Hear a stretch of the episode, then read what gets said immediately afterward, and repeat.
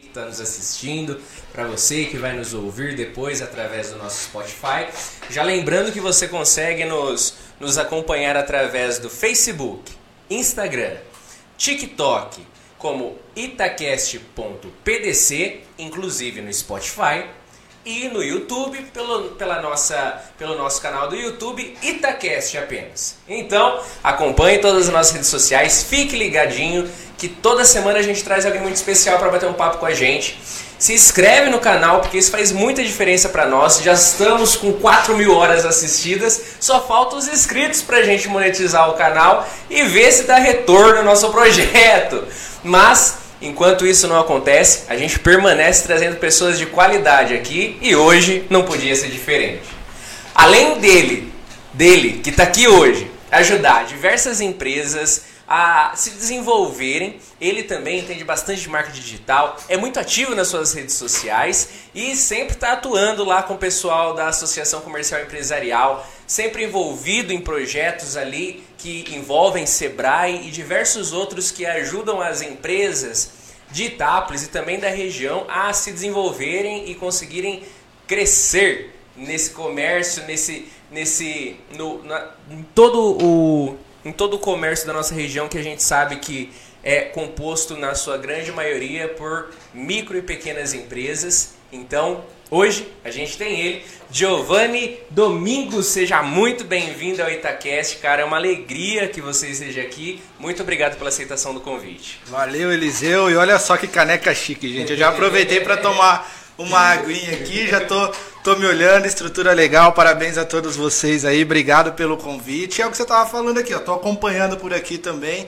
Galera já vai clicando no joinha aí pro, pra plataforma entender que esse conteúdo, que esse podcast é de qualidade e vamos ajudar o Itacast e vamos acompanhar também, porque só é, convidados massa, né? Tava dando uma olhada na lista ali. É, esse é o 28º, 20... É o 28º. 28 e vamos valorizar aqui a nossa cidade, né? E parabenizar vocês aí por tudo que vocês estão, estão fazendo, os patrocinadores aqui, você estava falando, né? Hoje a gente atua com as empresas aqui da região, nós vamos falar um pouquinho mais também, mas é muito bacana quando a gente vê os empresários apoiando também essas iniciativas, né? E logo logo o retorno tá vindo com tudo, né? Pesado. Mas isso aqui, ó, tô... gostei, hein? Olha isso aqui, gente. Valeu, Eliseu. Cara, obrigado por tudo. E o pessoal tá acompanhando aqui. A Bruna já mandou o oi dela aqui, a Bruna Zitelli, que já teve aqui com a gente também, batendo um papo. Sim. Incrível com ela também. Ela já disse que tá na área aqui acompanhando. Eu vi que ela fez vários comentários lá dizendo que ia estar tá presente aqui com a gente. Ela tá bateu o ponto aqui. Bruna, um abraço para você. Cara, vamos começar do início. Quem Bora. é Giovanni Domingos, cara? Você é daqui mesmo? Da onde você vem? Cara, olha, olha que legal isso aqui. Eu tô, eu tô aqui, eu tô, tô viajando, gente, porque é, é realmente para mim uma realização de um sonho, tá? Tá conversando aqui também, contando um pouco da minha história e essa estrutura bacana pra gente bater esse papo. Então tô super feliz. E o Giovanni Domingos lá de Tapinas não imaginava que iria vir tão rápido esse momento. Eu já imaginava, já sabia o que eu queria, mas eu não imaginava que iria vir tão rápido. Eu tenho 25 anos, eu nasci em Tapinas, com 12 anos eu vim para Itápolis. Então já estou aqui é, um, um, longo período também, apesar de pouca idade, mas também durante a jornada eu acabei indo para outras cidades, Eliseu, para poder estudar, trabalhar também e a gente vai ter essa oportunidade para contar um pouquinho mais pro pessoal que tá ligado aqui. Que legal, cara. O primeiro tapenense que vem aqui, sabia? É Ainda não veio ninguém de Tapinas aqui bater um papo com a gente. O Batata, logo ele chega também que o Batata lá de Tapinas sempre acompanha a gente, sempre tá ligado. A gente estava tentando achar uma data para ele e tudo mais, que ele teria sido o primeiro de Tapinas que veio, mas você então está estreando aí o nosso distrito presente aqui no ba nosso podcast, cara. Batata, Batata é fera. Batata é uma pessoa ímpar, eu não tenho o que reclamar dele, só elogios, porque o que ele faz pelo nosso distrito, né? Eu falo, eu sou de Tapinas, mas Tapinas não saiu de mim. Então, sempre que eu posso Vou lá todo final de semana, né, para ir à igreja e tudo mais, mas a gente tem algumas iniciativas juntos lá legal, na, na, no distrito. E eu, te, eu tenho a oportunidade de trabalhar com Batata nessas iniciativas voluntárias em prol do distrito também. Que então, legal, um abração velho. Batata, querendo você aqui, ó. É isso aí, cara. Bora, ajeita essa agenda aí, vem aqui com os meninos que com certeza você vai agregar muito aqui. Com certeza eles vão agregar muito para você também. Grande beijo, amigo. Com toda certeza, cara. O, o, Meu Deus, o chat. Nossa, desviei em um minuto. Mas, ó.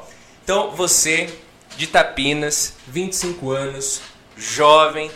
Cara, você disse que saiu de Itápolis para estudar em outras cidades e tudo mais, para ir atrás da sua formação. Como que foi esse processo de formação para você, como disse, estar tá aqui hoje, estar tá nesse desenvolvimento constante que eu percebo nas suas redes sociais que eu te acompanho? Como que foi a formação para você começar a se desenvolver e tá crescendo cada vez mais? Cara, é muito engraçado essa história porque eu nunca pensei que eu fosse estudar, ter ensino superior na vida. Lá em Tapinas a minha perspectiva não era essa, né? Eu não tinha essa perspectiva e não tinha vontade também. Então eu sempre quis jogar futebol.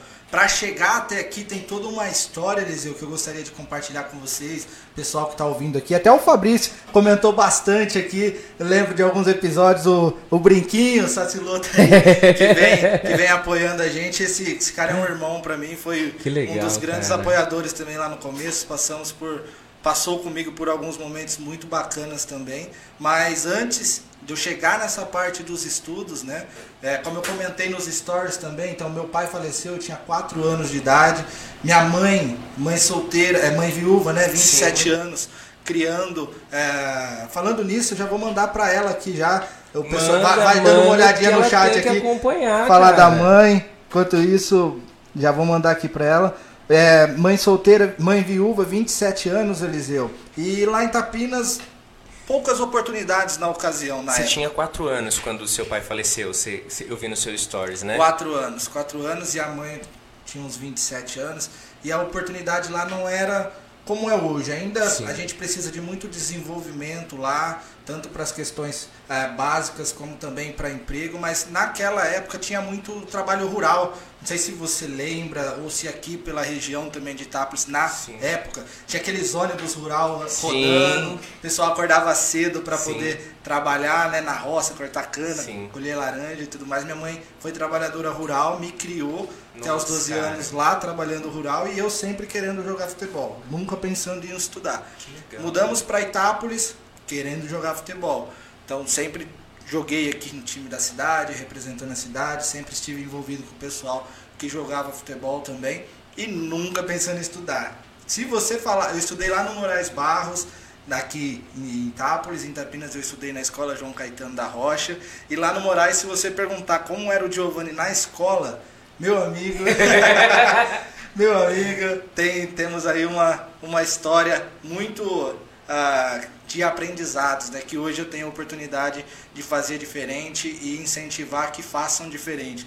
Mas naquela ocasião queria só futebol mesmo e nem acreditava no potencial que eu tinha para conseguir estudar. Muito menos estudar numa faculdade estadual, que foi a que eu fiz, fiz FATEC ali em Taquaritinga, eternamente grato também à FATEC. E aí, depois de um longo período, bateu a oportunidade na minha porta Muitas coisas aconteceram, depois a gente pode voltar para contextualizar, mas de fato, para chegar aqui nessa oportunidade, ela bateu na minha porta. Muitas coisas pessoais acabaram acontecendo durante esse período e o Juninho, Juninho Barbosa, filho do Zé, bateu na porta da minha casa. Giovanni, você quer fazer faculdade? Eu falei, tá brincando? Fazer faculdade?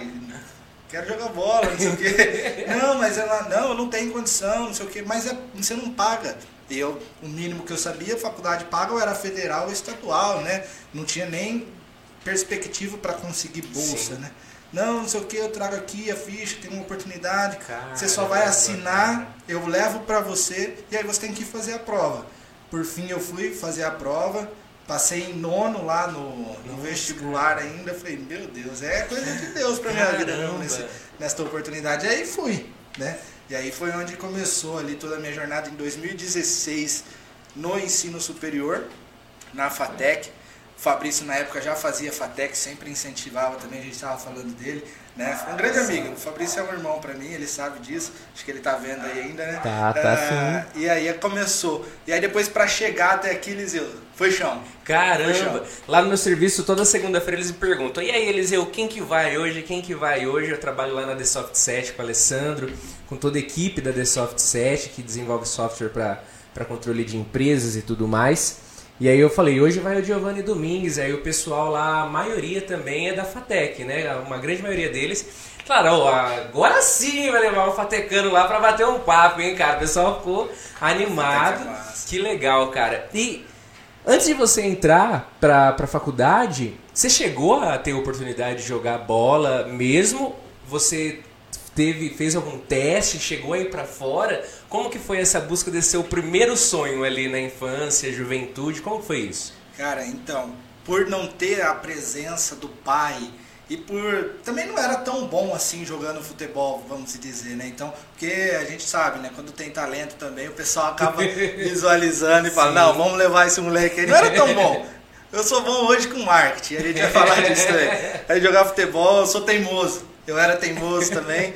Então eu jogava para a cidade, né? Então os campeonatos regionais, então a gente iria para todo ano tem, né? Tinha, Sim. não sei como que tá agora, campeonatos regionais, a gente ia, jogava com outras cidades, ficava no alojamento, tudo que mais. Legal. Tinha campeonato da juventude também, Copa da Juventude, então a gente pegava, era época, por épocas do ano, né? Então tinha a época da juventude, tinha a época dos regionais, tinha a época dos escolares. Então nessas épocas do ano a gente treinava no, no, centro comunitário aqui da cidade de Itápolis, Tem, tinha um professor, na época passaram muitos professores, né, mas na minha época eu treinei com o Rodrigo, né, o Rodrigo e o Felipe na quadra, o Rodrigo no campo, o Felipe na quadra, e eles me deram a oportunidade de, de ficar junto com eles lá, de jogar, então é, era, era o que a gente queria, jogar futebol, né, e num certo dia, cara, eu tava, como sempre precisei crescer um pouco mais cedo, trabalhar mais cedo também. Eu cheguei no Facebook, mandei uma mensagem pro Mauro Guerra.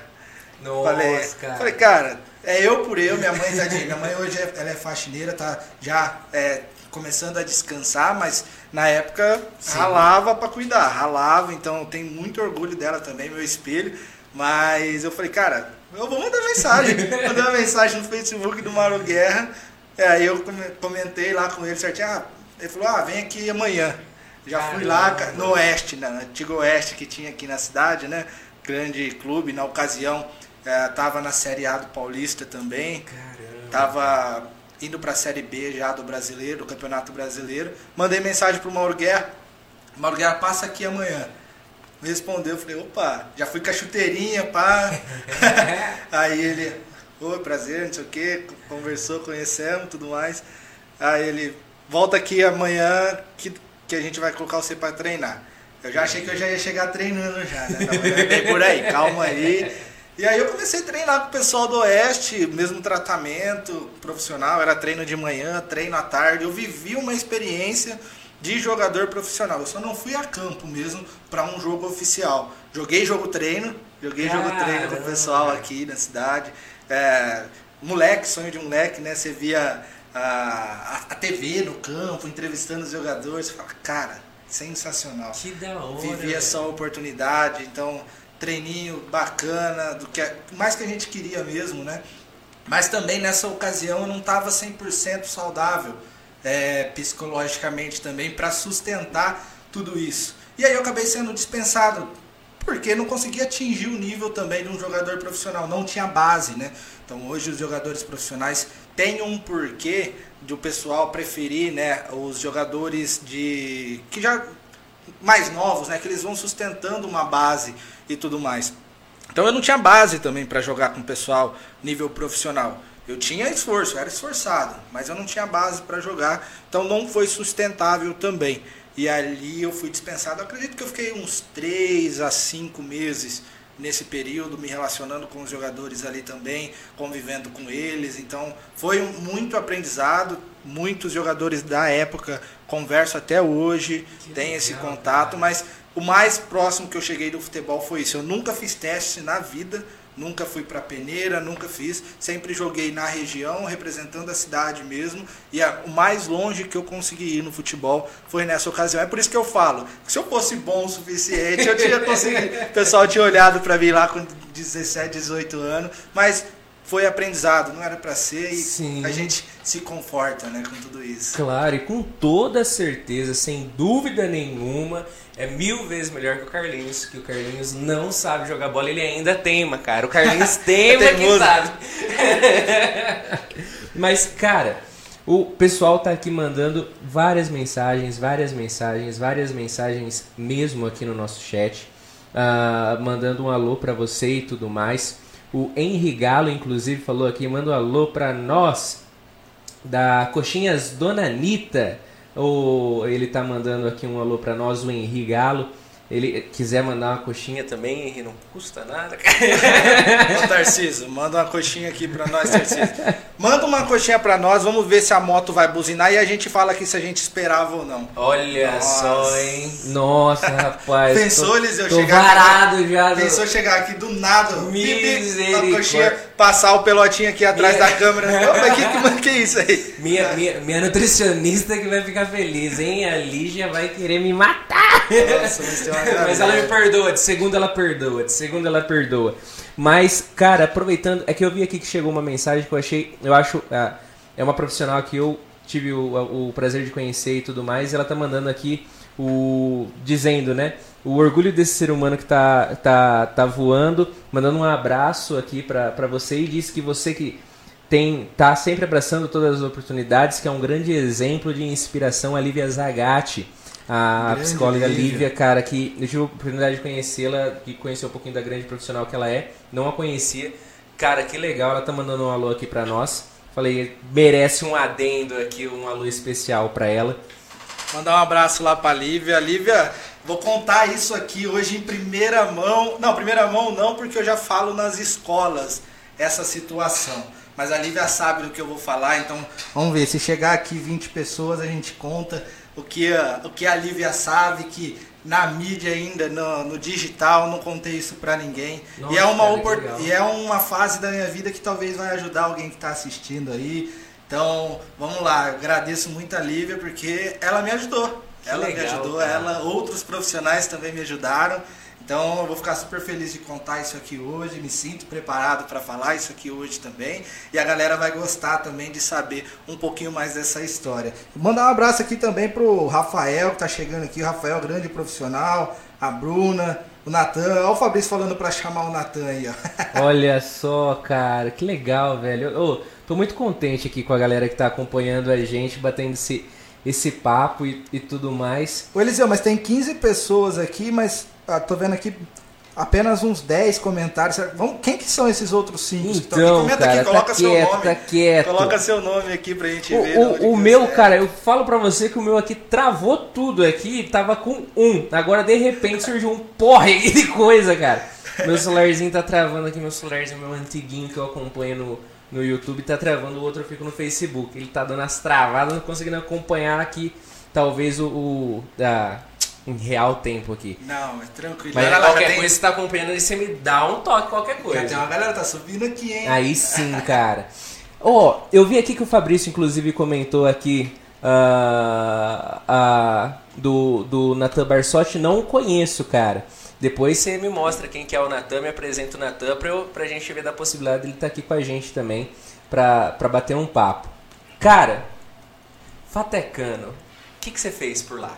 Cara, olha só, ainda os meninos brincaram comigo, Fabrício, falando, ah, vou perguntar como que você saiu do agro para ir pro marketing. Fiz agro, fiz agro na Fatec Taquaritinga. Como assim, cara? É, tem uma, tem uma, tem uma distânciazinha aí, né? você vê, hoje o marketing, a oportunidade do marketing, o marketing digital, marketing offline, ele tá disponível aí para todas as áreas, né?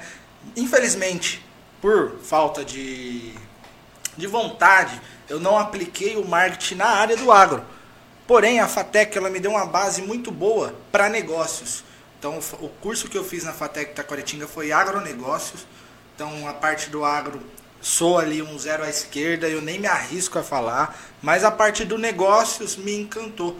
Então, através dos negócios, eu fui conhecendo também o marketing, fui conhecendo outros tipos de negócio, fui conhecendo também as oportunidades que como profissional eu teria no mercado e eu cheguei até o marketing. Então lá fiz agronegócio, da duração ali de três anos, né, o curso de tecnólogo. Também ali nesta oportunidade da FATEC eu abracei. Lembra que eu falei no começo que eu não tinha perspectiva de estudo? É, só que eu falei, a hora que eu entrar, se eu entrar, eu vou abraçar e vou querer fazer o meu melhor. E de fato, e de fato eu acredito que eu fiz o meu melhor todas as oportunidades que eu tive lá dentro, para mim foram ímpar, mudaram a minha vida, conheci pessoas. Então eu lembro de uma ocasião que eu não esqueço até hoje, que foi o divisor de águas que me fez chegar aqui, até aqui também. Fatec tem um negócio, Eliseu, que você precisa entregar o TCC a partir do quarto semestre. Quem é fatecano aqui? Opa, 20 pessoas aqui. Olha só. Ó, tem sininho? Cadê o sininho aqui? Aí sim. ah, ó, 20, aí sim, vamos lá. Vamos subir já. Então eu vou contar, eu prometi, eu vou contar, hein? Que legal, Que bacana. E olha só, tá cheio de gente aqui. Sou Ali de grande, da Grande ABC. Grande Olha, ABC, olha só, cara. são os meus colegas profissionais hoje também, da- da- das oportunidades que eu tô. Mas eu tava falando da, da FATEC, né? Sim. A FATEC, você chega no quarto período, você precisa entregar o TCC. E o TCC, a galera comentava que era.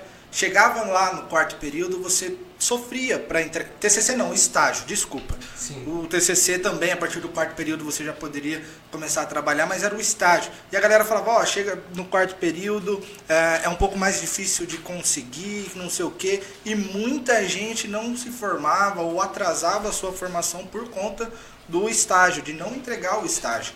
Aí eu, primeiro semestre, eu já tinha prometido para mim mesmo que eu iria dar o meu melhor. Falei, vou começar agora, porque por mais que eu não consiga, eu tenho dois anos para conseguir. Sim. E naquela ocasião, eu, eu tinha saído de uma revista, que eu trabalhei numa revista como representante comercial aqui em Bitinga, Bauru. É, depois a gente fala um pouquinho dos trabalhos Sim. que eu passei, mas eu tinha saído de uma revista e eu só estava estudando naquela época lá. Minto.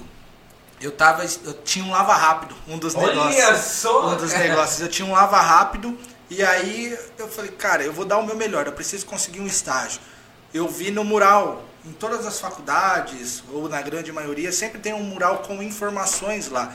E na grande maioria são informações muito relevantes que estão por lá. Seja a notícia de alguma coisa, ou seja a oportunidade de alguma coisa também para sua carreira como estudante. E lá tinha um, um, um- um folheto falando de estágio na Unesp, né? Tinha lá o vaga estágio, Unesp, e o e-mail da coordenadora de lá, da, da orientadora. Falei, cara, vamos mandar. Tô aqui já, primeiro semestre.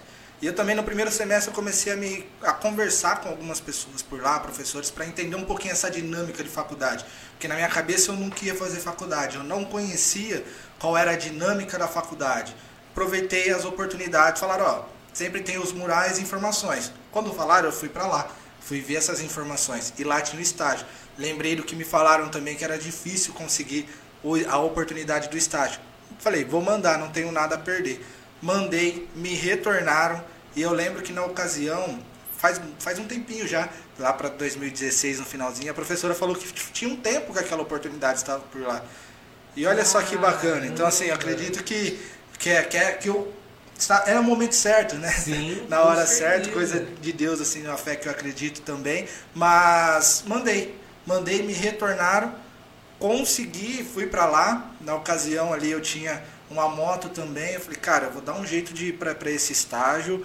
Nem que eu precisa sair cedo de moto, volto, mas eu vou. Eu preciso, e sem ganhar nada, tá? Eu preciso manter esse estágio para chegar no quarto período eu não precisar sofrer para poder me formar. Sim. Era esse o pensamento, de verdade, desde o início. Então por isso que eu não me importei em ir. Eu falei, não, eu sempre focado, preciso. Então eu saía às 7 horas da manhã daqui, chegava lá em Jabuticabal 8 horas, né? Trabalhava por lá, tudo mais. Saía de lá meio-dia, parava em Taquaritinga, ah, por volta da meio-dia e meio, 15 para uma, estudava, saía 6 horas de moto e voltava aqui para a cidade e começava a entregar pizza para poder ter o dinheiro do combustível para ir no outro dia. Caramba, cara. É, eu lembro de- dessa história muito telegrafada, então eu fiz muita, muitas entregas aqui na cidade para ter esse dinheiro e aí foi quando eu comecei a a, a, o pneu da minha moto quebrou na época. Quebrou, que era aquele, aquele, aquela roda de, de, de, de plástico, não sei como, como que é, acrílico, não sei. Quebrou. Daí eu não consegui ir. Foi onde eu parei para fazer as contas. Eu falei, cara, eu tô gastando isso aqui, não sei o que. Se eu for para lá, quanto que eu vou gastar? Comecei a fazer as contas e pôr na ponta do lápis. Então, ficava um pouco mais, ficava pouco menos eu ficar por lá, menos perigoso, um pouquinho mais financeiramente eu teria que pagar, né? Mas compensava. Foi aí que eu me mudei, eu mudei para Jabuticabal e comecei a ficar por lá e voltava nos finais de semana na sexta-feira, fazia a entrega para ter o dinheiro da semana. Nossa, cara, que rolê! Pra ter, pra ter o dinheiro da semana. Senão, e era vaca magra, magra, magra, magra. No último, no último. Mas assim, é, eram pessoas muito boas lá, então é, eu ouvi um termo que eu nunca tinha ouvido na vida. Eu nem sabia que era possível você ser acima de doutor, pós-doutorado. Cara, foi, eu comecei a me envolver com esse tipo de pessoa. Então tem aquela frase, né, que você é média das pessoas que você se relaciona e realmente tanto para o bem quanto para o mal, né? E não que, que você é 100% influenciável, mas à medida das vezes que você vai ficando, você vai pegando alguma coisinha e vai te, se você não tiver 100% estruturado, você se corrompe em alguns pontos, né? Sim. E lá eu estava rodeado de gente boa, doutorado, pós-doutorado, a professora que me dava aula na FATEC trabalhava comigo lá no laboratório, Nossa, me orientava, cara. a professora Aline, então a professora orientadora lá era a professora Ira Silva, professor Pedro. Eu, eu, eu não, não gosto de falar nomes porque eu sempre acabo esquecendo, mas Sim. eu sou eternamente grato, né? Juliana, é, o Rodrigo, Érica, esse povo que me ajudou demais. Doutores, mestres, e você não vai acreditar qual a área que eu fui para lá. Chuta. Não, você foi pra agronomia lá também. Misericórdia. Cara, além. Além? Além de agronomia. Além? Zootecnia. Nossa! zootecnia. Como assim, cara? Eu fui fazer estágio em zootecnia, na parte de alimentos. Cara, como assim? Bizarro, né? Que loucura! Cara, agronegócio, zootecnia. E lá eu tive a oportunidade de aprender a escrever conteúdo científico. Nossa. A fazer experimento científico. Então eu analisava os alimentos, animal, ovo, frango, peito de peru, cara, carne suína, fazia hambúrguer, analisava para ver se tinha é, o que era necessário ali para poder escrever. Então era um laboratório, isso que, a gente, que eu via na televisão. Comecei a decorar os, os nomes dos materiais lá e tudo mais. Foi uma experiência sensacional lá para mim. Então eu aprendi muito lá. Eu tinha uma orientadora, Juliana, que me ajudava demais, demais, demais. E pegava muito no meu pé. Mas pegava no meu pé para o meu crescimento. Então, Sim. no momento, às vezes, a gente não entende muito, né? Mas ela pegou e aquilo, cara, sensacional. Para entrar na oportunidade que eu tô hoje, que eu também preciso escrever um artigo científico, sem eu ter passado por zootecnia lá na Unesp, eu não teria conseguido hoje, cara. Tem uma frase do Steve Jobs, acho que em Stanford, connect the dots. Você conectar os pontos que você passou.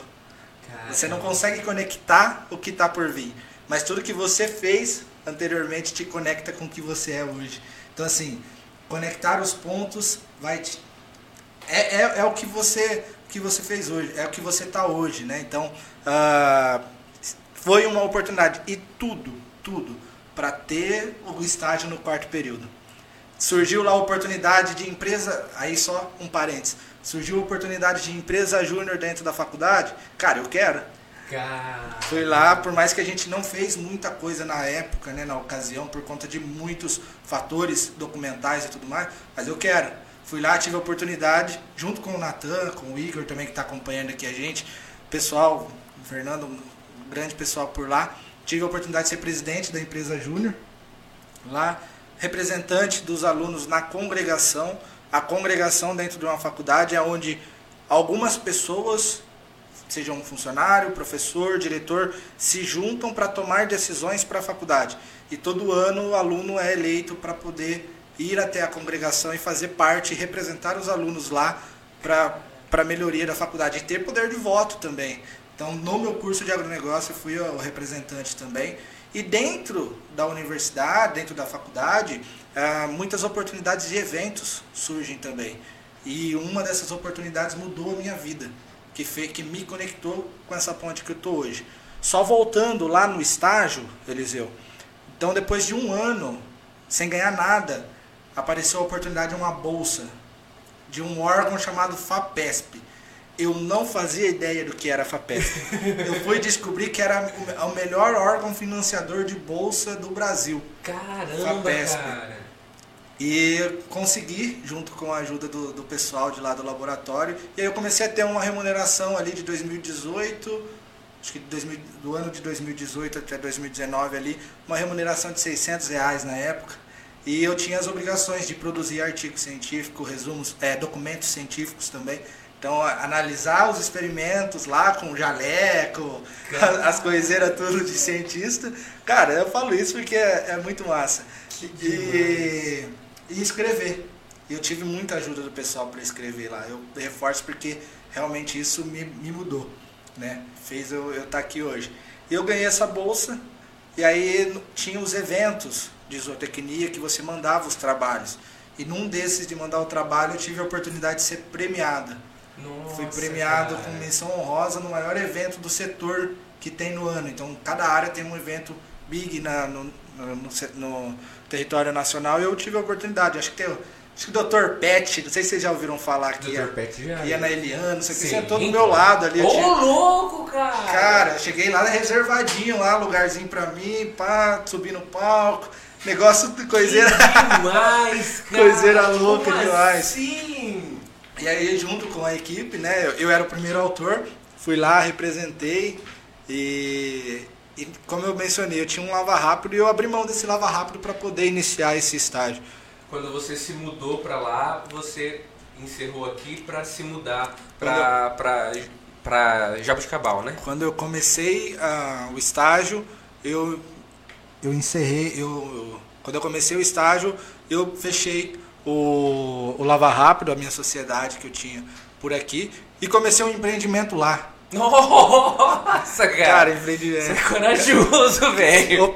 Oportunidades. É, é, a gente surge, o empreendedor, já já a gente já entra um pouco para esse lado também, mas o empreendedor ele surge para duas coisas: ou resolver um problema ou realizar um desejo e empreendedor que sou desde 2000 e bolinha também, eu analisei uma oportunidade. A gente sempre está analisando oportunidades. As repúblicas gostam muito de se identificar com bandeiras, com músicas e tradições. Sim. E eu falei, cara, aqui não, eu tô, só tem república do meu lado. E não tem ninguém vendendo bandeira para esses caras. Nossa, eu fiz cara. isso. Comecei a vender bandeira para esses caras. Achei quem fornecia para mim, eu sabia vender e comecei a vender bandeira para esses caras lá também. Fiz um, fiz um dinheirinho, eu só não mantive tudo isso porque eu não tinha a, a o pilar para sustentar a produção. Então eu dependia de um terceiro para fazer para mim. E por questões pessoais desse terceiro, ele parou de fornecer também, Nossa. parou o trabalho que ele, que ele estava fazendo, não só comigo. Então ali eu tive que que impedir, por eu estar na faculdade com outros objetivos, eu falei, cara, tá, foi uma fase, tá tudo bem, não vou atrás ali. Até porque não gerava também milhões de. de mas é, já, é, já era o suficiente para se manter. Já era o suficiente, Sim. então trabalhava no final de semana para manter, era um ganho a mais que eu tinha ali também para realizar, né? Cara, você comentou que você viu essa oportunidade uh, lá no mural uh, e foi a hora certa, o lugar certo e tudo mais te proporcionou essa puta oportunidade de ter conseguido esse, esse estágio e tudo mais. Queria aproveitar então que você falou isso, me veio à mente, cara, não sei, às vezes essas pessoas que nos acompanham se sintam interessados, mas lá onde eu trabalho, que tem muito fatecano por lá comigo. Vale ah, ah, é, é, é, ele não. não. Eu acho que não. Posso estar enganadíssimo. Não sei. Ah. Mas, cara, a grande maioria lá é. Eu acho que só eu não sou. Mas o resto, quase todo mundo é. Lá tá com, uma, tá com duas oportunidades de emprego, cara. Uh, na área comercial e na área de suporte ao cliente. Uh, e, assim, uma, um dos requisitos é ter formação completa ou tá cursando alguma coisa na área de tecnologia e tudo mais. Existem lá. Uh, Cara, tem bastante estagiário por lá, sabe, trabalhando e tudo mais. O, o, o Alessandro, a equipe da The Soft 7 costuma dar muita oportunidade de crescimento também e tudo mais. Então, para você que está nos ouvindo ou conhece alguém que esteja buscando, alguém que está cursando algo na área e precisa de uma oportunidade como essa, de um também de um, de um leque de aprendizado né, e tudo mais, porque com o próprio Giovanni está aqui falando para nós quanto aprendizado ele conseguiu naquele estágio, hein, cara? Que incrível que foi. E se você está aí nos acompanhando, a The Soft 7, só você acessar lá o Instagram da The Soft 7, arroba The Soft 7 Tecnologia, é The Soft mesmo. The Soft sem, sem nada assim de, de, de abreviação. The Soft. Vem de desenvolvedora de software. 7 tecnologia. A, a Lívia tá mandando aqui, ó, grande oportunidade, aproveitem a Lívia que está lá com a gente também, faz parte da nossa equipe, ela que tá, tá por lá também, lá que eu tive a oportunidade de conhecer a grande profissional que ela é, a Lívia Zagatti. Então, aproveite essa oportunidade e você, empresário que não conhece, também está perdendo tempo, cara, em não conhecer a The Soft 7 Tecnologia e colocar a sua empresa sob os cuidados de um software de qualidade como o da The Soft 7 Tecnologia. Cara, mas dando continuidade aqui no nosso bate-papo, Uh, você então. Cara, zo, zo, é, é eu tô, né? doideira, doideira. eu tô ainda o, o, o, o, cara do agro que foi pro estágio de zootecnia escrever documento científico, cara. E, e assim, você comentou que lá atrás, na sua época de escola, você não era tipo aquele o da primeira fila, o, o, o assim, o, o mais envolto não, é- não era um estudos. Exemplo. Eu não era um exemplo, realmente. Como que foi, cara? Tipo, você uh, partir daí e assim, em pouquíssimo tempo, né? Querendo ou não, o, o tempo aí não foi tão, tão, tão grande, tá? De repente ajudando e contribuindo a escrever documentos científicos, cara, que a gente sabe que não é uma escrita, não é uma das está longe de ser a escrita mais fácil que tem, cara. Com várias, uh, vários artigos técnicos, a minha minha noiva ela tá, tava fazendo faculdade, ela teve uh, umas aulas sobre parte de documentação científica e tudo mais, ela tá ficando louca. Fica. E, e cara, como que foi esse esse contraponto tão grande de, de um aluno que não era 100% nos estudos para começar a escrever artigo científico? Legal, olha só. O, o Dalton tá aqui nos comentários, Dalton Belmonte Neto. Que evolução, parabéns, viu? Show demais. É, ter aproveitado aquela oportunidade, só pegando um gancho do que você falou, ter, ter aproveitado aquela oportunidade de me conectar com aquele estágio, me proporcionou me conectar com pessoas dentro daquele ambiente, dentro da, da, da Unesp, né? Uh, e também me proporcionou me conectar com pessoas na República morei com colombiano, morei com peruano, trabalhei com peruano e morei com Dalton, que comentou que legal, aqui. Cara. Dalton é lá de Santos, de São Vicente, do ladinho de Santos ali, ele ele tá fazendo doutorado, é mestre e ele é o cara de artigo científico. Então ele sempre tá aí dando uma força também, o Dalton, então mandar um abração para ele. Então essas oportunidades que surgem como essa da The Soft, de você aproveitar o estágio, se conectar com pessoas que já estão no mercado, é o bondinho da oportunidade. O bondinho da oportunidade ele passa e à medida que você está ali é, ciente do que você quer para você, você consegue observar melhor as oportunidades também, né? Então aí uma grande oportunidade. E voltando lá antes, né, Giovanni na parte da escola, cara. Será que tem alguém que estudou comigo aqui? Fabrício. Fabrício foi Fabrício não estudou comigo, mas a gente se conectou lá na escola, né? Mas eu era de outro grupo. Eu não era do grupo do Fabrício na escola, então eu fui para um caminho que o Fabrício não foi. E realmente esse caminho que ele escolheu foi o melhor para a vida dele. O que eu escolhi não foi o melhor para minha vida. E eu acabei com essas minhas escolhas matando os meus sonhos, matando o sonho de ser jogador de futebol. Eu prometi que se a gente chegasse em 20 eu iria contar. E realmente eu eu chegamos, né? Sim. Então eu vou falar só. Passamos, passamos no Facebook voltamos. também. Tem gente no Face também, Tem que massa. Tem pessoal no Face. Então na época de escola, cara, eu não era um dos melhores alunos não. E na minha adolescência eu não era um dos melhores exemplos também. Tinha grandes amigos, só que eu fui para um outro caminho, né? Por livre, espontânea vontade também de conhecer. Na verdade, eu queria fazer parte de alguns grupos e eu na minha cabeça eu falei, cara, talvez se eu fizer alguma coisa ali que certos grupos fazem também, eu acredito que eu consigo participar. E fiz. Então comecei a usar drogas ali logo na minha adolescência, né? Então fui para conseguir entrar em alguns grupinhos também por conta disso. E quando eu cheguei lá, eu vi que não era bem aquilo que eu queria. Então, com muito novo, com 14 anos, eu já estava ali nessa vida de bebida, drogas, futebol e tudo mais. E isso foi cada vez mais matando o meu sonho. Isso, essa, essa atitude foi cada vez mais me afastando dos meus objetivos, né? Ah, e isso me tornava uma pessoa não tão agradável, não tão legal dentro do ambiente escolar. Então eu não tinha muita, muita vontade de estudar. Na ocasião eu gostava muito de não fazer nada dentro da escola também. E hoje eu encontro as professoras, já pedi desculpa e tudo mais, outra pessoa, hoje como um homem, né? Mas naquela época eu não, não queria, eu queria só é, bebida, drogas.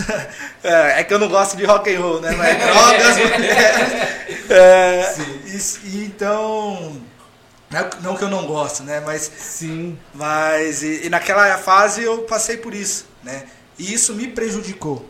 Aí chega a Lívia, a parte da Lívia. Eu cheguei num ponto muito drástico da minha vida que eu cheguei a acontecer. Não sei se você já ouviu, ou se as pessoas que estão escutando aqui.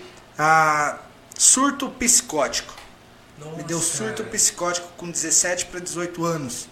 E esse surto psicótico, a gente fala né, que eu travei, fiquei doidão, parei.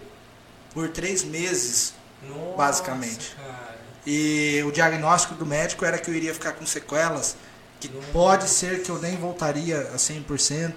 E através da da ajuda dos profissionais, através da ajuda espiritual, através das orações, através da minha fé, a gente conseguiu. Em pouco tempo a medicação foi cortada também. Em pouco tempo eu voltei a trabalhar. Em pouco tempo essa oportunidade de ir para a faculdade que eu falei ali atrás. Então quem chegou agora, depois volta um pouquinho aí no podcast para saber desta oportunidade. Essa oportunidade foi chegando e minha vida foi mudando. Falei, cara, não quero mais isso para mim. Isso não me define. Isso com 18 anos. Não quero mais isso para mim. Então, eu usei dos 14 aos 18 anos e foi o suficiente para quase perder a vida. Fui parar no hospital aí por quase três vezes a ponto de perder a vida também.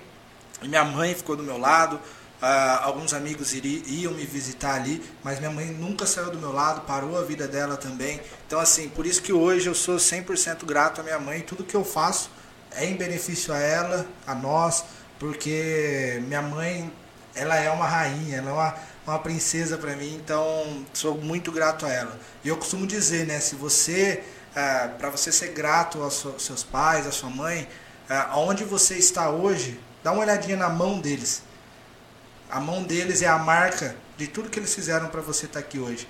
Então, eu sou muito grato a ela e essa, essa, esse intervalo eu também conto como um aprendizado eu tive a oportunidade, Eliseu, de conhecer muito cedo, infelizmente, mas eu também tive a oportunidade de sair muito cedo, né? E isso eu entrei com maturidade sabendo disso, com 18 anos. Então aí eu voltei para minhas origens, voltei para a igreja, voltei para minha fé, voltei a praticar coisas que eu praticava antes de me envolver com coisas erradas e foi aí que as coisas foram acontecendo.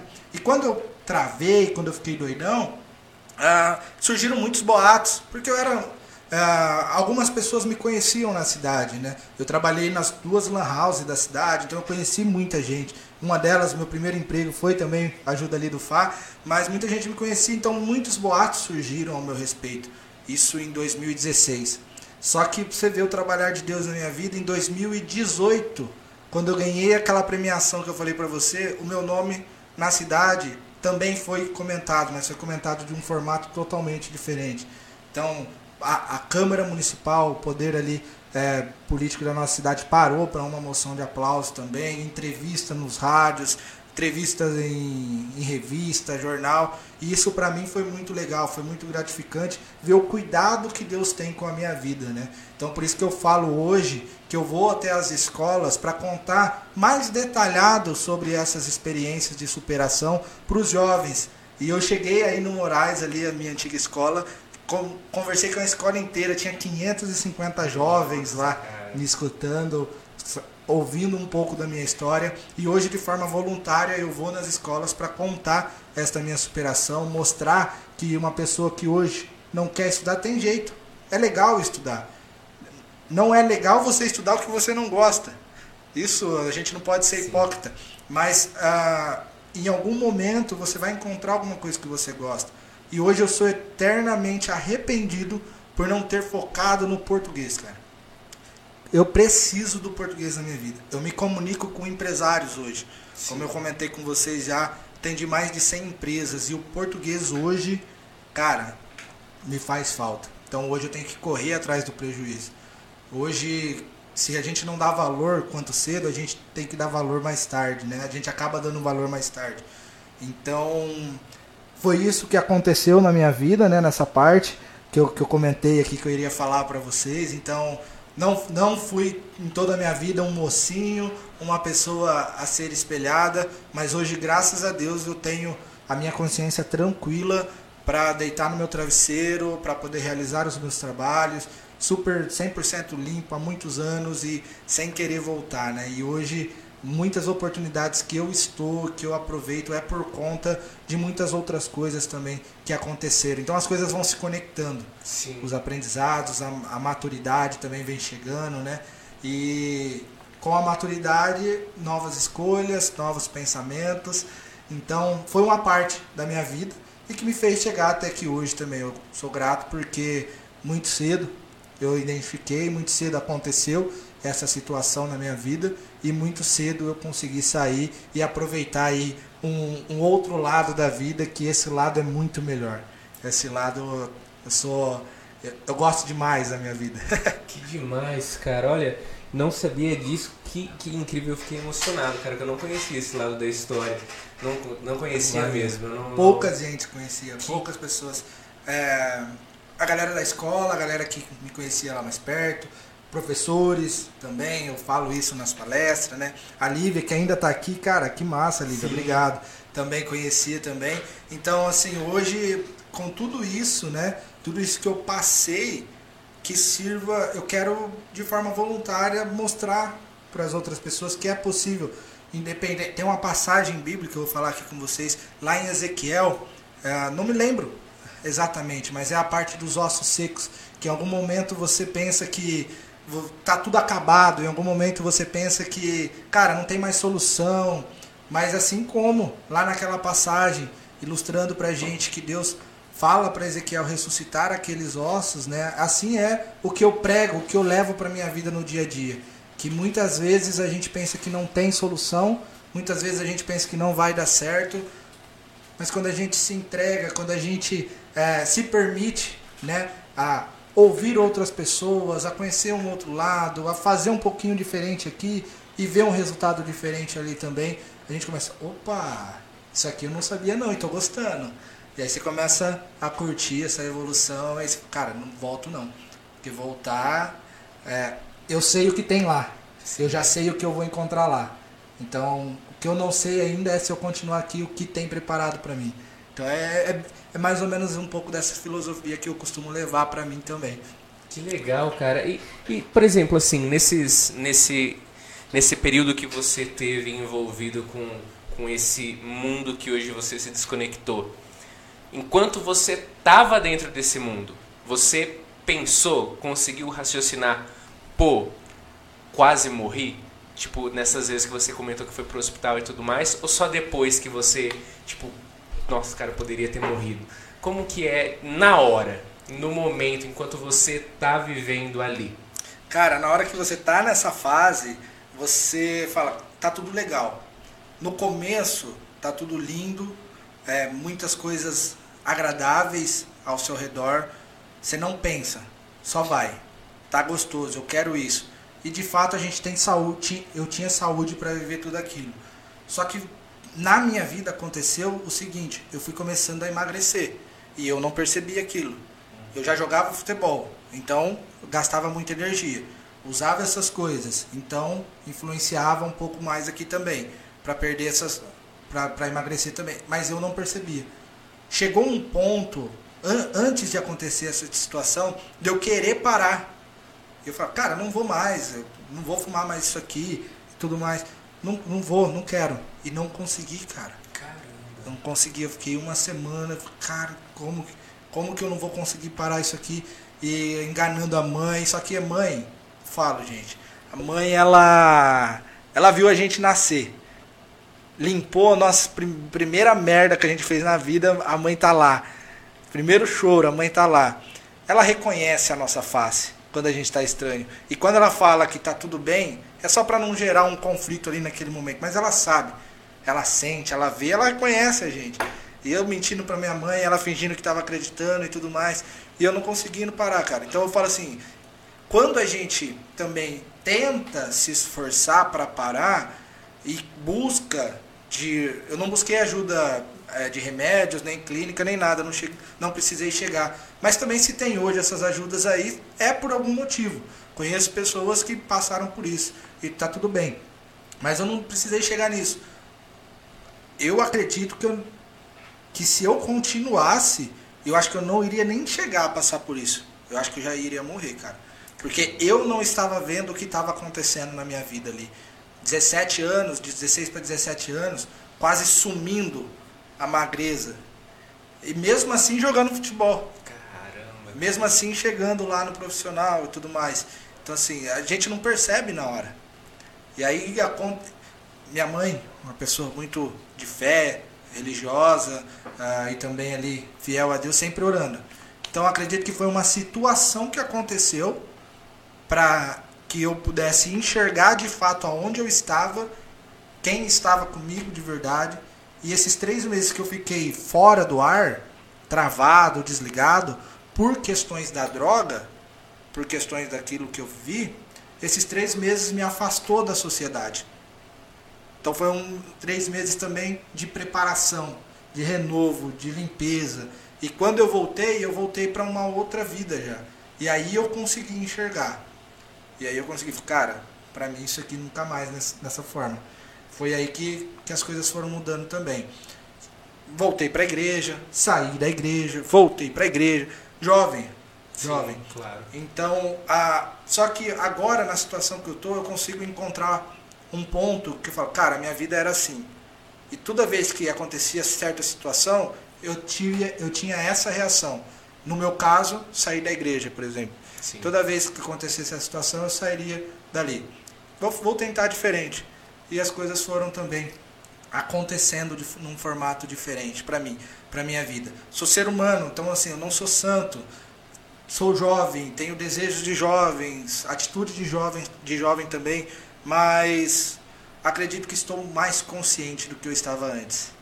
Que legal, cara. Que incrível, incrível mesmo, cara. Cara, De isso aqui eu não verdade. falei pra ninguém publicamente, não. Isso aqui é a primeira vez que eu tô contando publicamente aqui ah, na, na internet, fica salvo. E espero que, se você tá vendo essa, essa gravação, se você tá vendo isso aqui ao vivo, que a- alguma coisa que eu falei pra você aqui agora possa fazer você refletir o momento que você está. E não, às vezes você nem passou por isso, você nem passa por isso, mas o seu desafio é outro no momento. Cara, é, tem solução, tem jeito, tá certo? Que legal, cara. Se fosse o.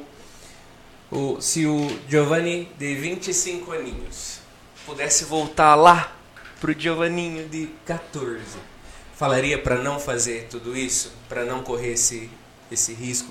Correr essa. Imagina que foi uma turbulência, né? Não passar por essa turbulência. Cara, mas sem sombra de dúvida. Eu não posso ser ingrato com o que eu passei.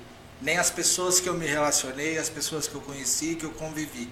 Que hoje é, acabo, tenho eles comigo, são aí as pessoas que conviveram comigo, me conhecem também, sou eternamente grato pela vida deles também, mas eu não teria feito. Eu não teria feito. Porque é o que eu falei, matou meu sonho, Eliseu. Você imagina, um, um moleque que jogava bola e não, não, não condiz você ser atleta e fazer esse tipo de coisa. Não dá, não é sustentável. A não ser que você seja muito, mas muito, mas muito diferenciado mesmo. Que as pessoas olhem e falam assim: eu vou te colocar aqui porque eu sei que você tem futuro aqui e isso vai te tirar das drogas. A gente tem histórias hoje aí. Sim. Tem, mas que não era o meu caso. Eu era teimoso. Então, é, não, não, não usaria. Aproveitaria melhor. Só que é jovem, aproveitaria a minha escola. Só que, cara, você vai falar isso para hoje um adolescente, TikTok e tudo mais. Sim. não, não, não, não, não tem, não tem. Tem, não são todos generalizando todos os jovens, mas eles estão vivendo as oportunidades deles agora, alguns mais cegos, outros enxergando melhor, alguns com a família um pouco mais estruturadas, outros infelizmente nem por escolha não, então tudo isso acaba influenciando também, né? Então, por isso é importante a, a ajuda do município nessas questões básicas sociais, a ajuda da família também, porque foi a família que me tornou essa pessoa que eu tô hoje aqui. Então, se não fosse minha família, tivesse visto lá a minha situação, tivesse me abandonado e falado sai de casa, cara, uma hora dessa eu não sei o que seria de mim. Isso há nove anos atrás a gente está falando basicamente. Não sei o que seria de mim.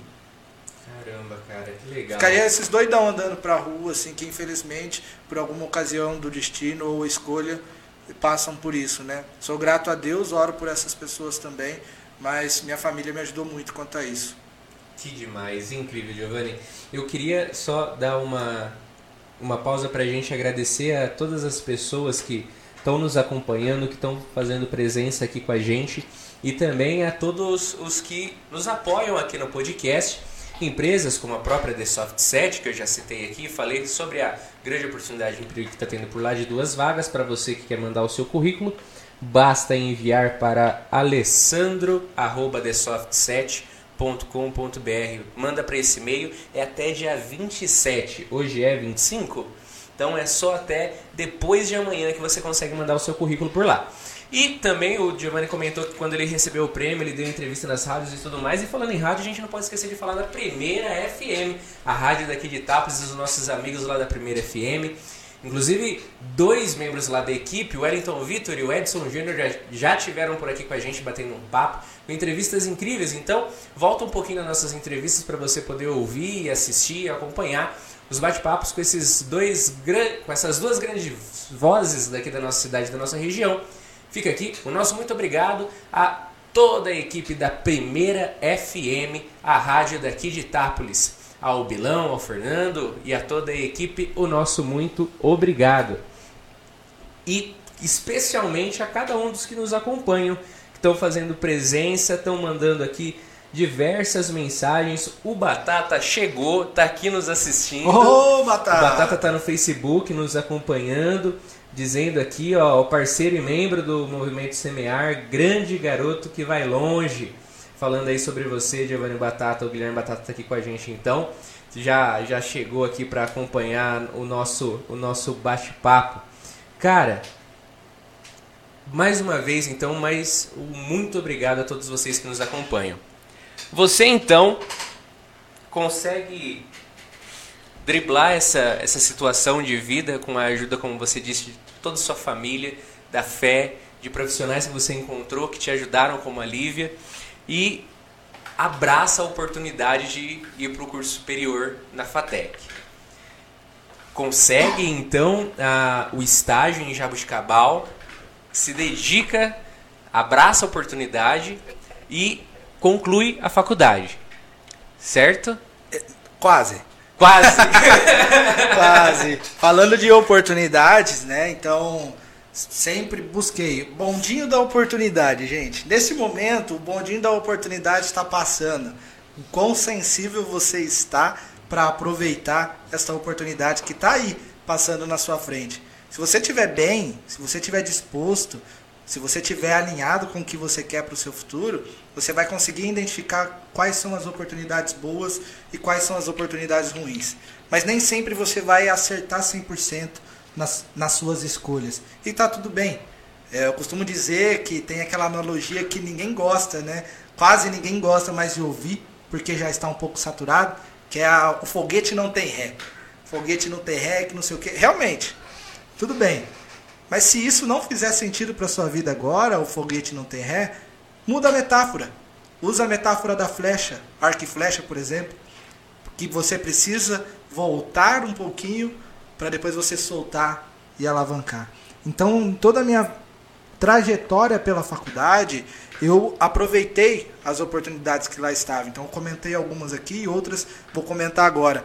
Tem um, um conselho, Eliseu, chamar, tem um órgão chamado Conselho Regional de Administração do Estado de São Paulo, que é o CRA. Para quem é administrador, precisa do CRA para atuar como administrador.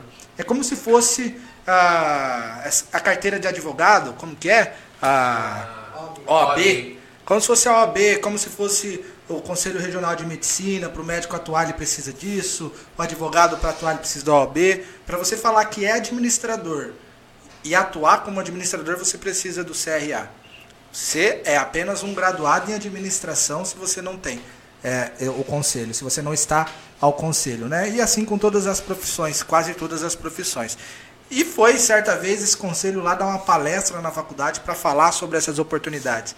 Aí eu olhei para a mulher que estava palestrando e falei, eu quero ser eu, assim, eu quero ser igual essa mulher aí. Quero falar desse, desse conselho, que eu também não sabia o que era.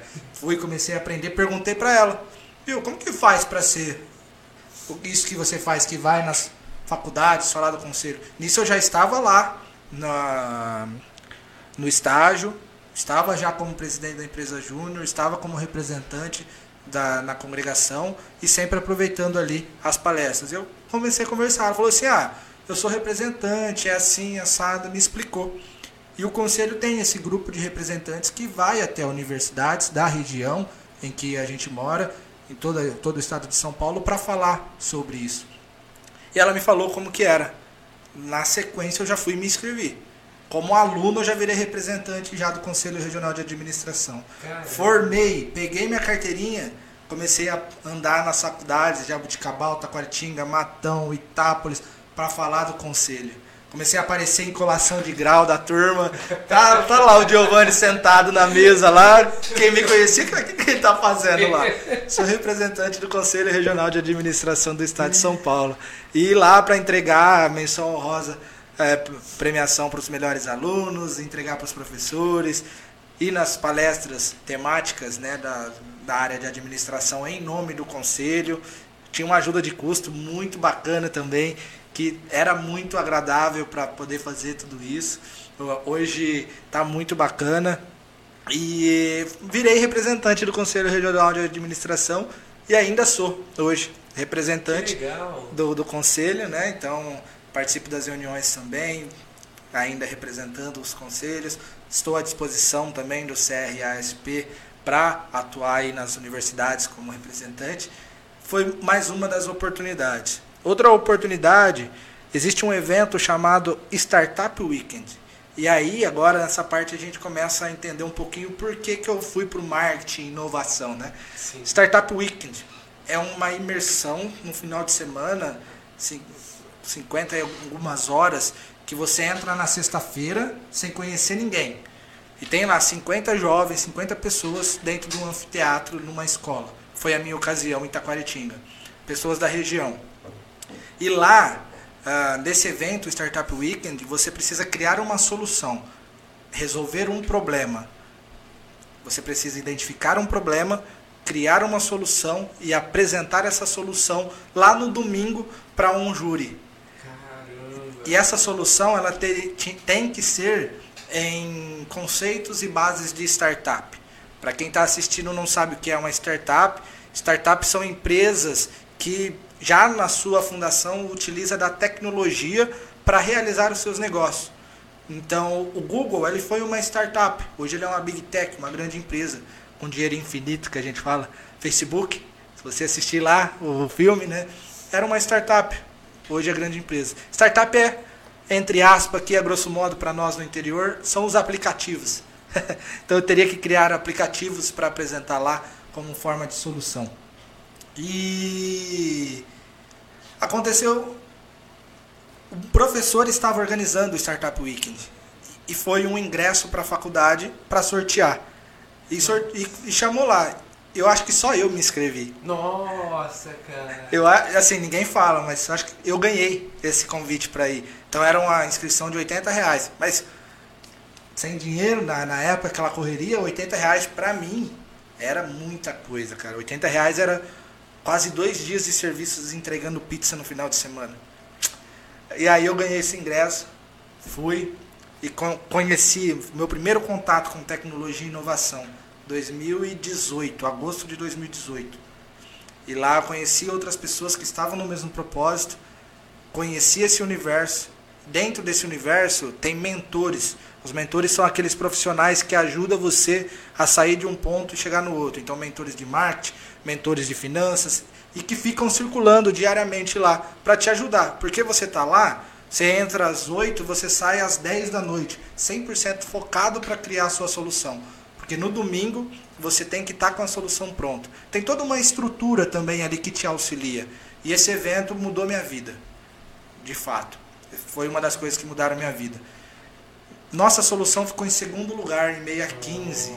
Criamos uma solução lá em 2018. Primeira startup que eu tive a oportunidade de participar e criar. A gente não tocou, mas ganhamos ali muitas oportunidades de tocar. Tentamos tocar também. Tive essa experiência, mas a gente não seguiu. E por incrível que pareça, eu não lembrava. Dentro do júri, na ocasião, tinha uma pessoa lá chamada Iglá Generoso. O Iglá estava lá no jurado, como jurado. Ponto. Me conectei com as pessoas nesse evento. Pessoas de Jabuticabal estavam lá. Pessoas que, que eram da Unesp, que também estavam por lá. Vamos levar esse evento para a Unesp? Nossa. Comecei a fazer parte da organização e levamos o evento para a Unesp. Estruturamos tudo lá, tinha uma pessoa que já tinha mais experiência, que nos conduziu ali, mas eu fiz parte da organização. E aí essa pessoa, esse Glá, que estava lá, foi como jurado também.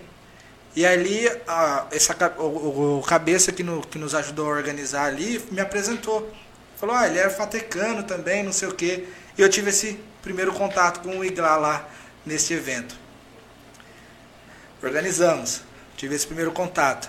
Minha bolsa, voltando lá para o laboratório, estava acabando. Antes, três meses antes de acabar, eu conheci na internet um cara chamado Érico Rocha. E o Érico Rocha, não sei se todo mundo conhece, ele é um dos especialistas em lançamento de infoprodutos. E foi onde eu comecei a entender um pouco mais ali que, cara, tem uma oportunidade aqui. E comecei a pensar muito naquilo. Começar, comecei a pensar muito naquilo e tudo mais. Eu falei, cara, eu não vou seguir a área de zootecnia. Eu quero empreender. Preciso estar conectado. Aí foi onde eu comecei a ver Érico Rocha, a ver Thiago Negro, a ver Caio Carneiro, esses caras que estavam surgindo lá na época. Aí depois eu comecei a ouvir Anthony Robbins, depois eu comecei a ouvir Jerônimo Temer, acho que é isso, e tudo mais. Eu comecei a ouvir esses caras que estavam lá na época fazendo acontecer esse cenário, motivando o pessoal. Falei, cara, eu acho que estou começando a encontrar o que eu gosto. E eles sempre falavam, você precisa se conectar com pessoas boas, conectar com pessoas boas. A empresa desse Iglá, a startup do Iglá, foi dar uma palestra lá na faculdade. Já era o meu último semestre. E era só para ADS. Não era para o agro. Só que o ADS não conseguiria, não conseguia sair, não podia sair. Então eles estavam lá vagas, ah, vamos levar o pessoal do agro lá para conhecer. Mesma situação aconteceu com o CRA. Falei, cara, eu, preciso, eu quero trabalhar com esses caras aí. fui lá e comecei a conversar com Acabou, fui lá e comecei a conversar com eles. Caramba, cara. Dito e feito. Depois eu comecei a conversar, tive esse meu primeiro contato com eles. Depois fui lá no Facebook do Iglá, mandei uma mensagem pro Iglá. Falei, Iglá, isso, isso aqui, não sei o quê. Aí ele, não, vamos bater um papo. Me deu um desafio.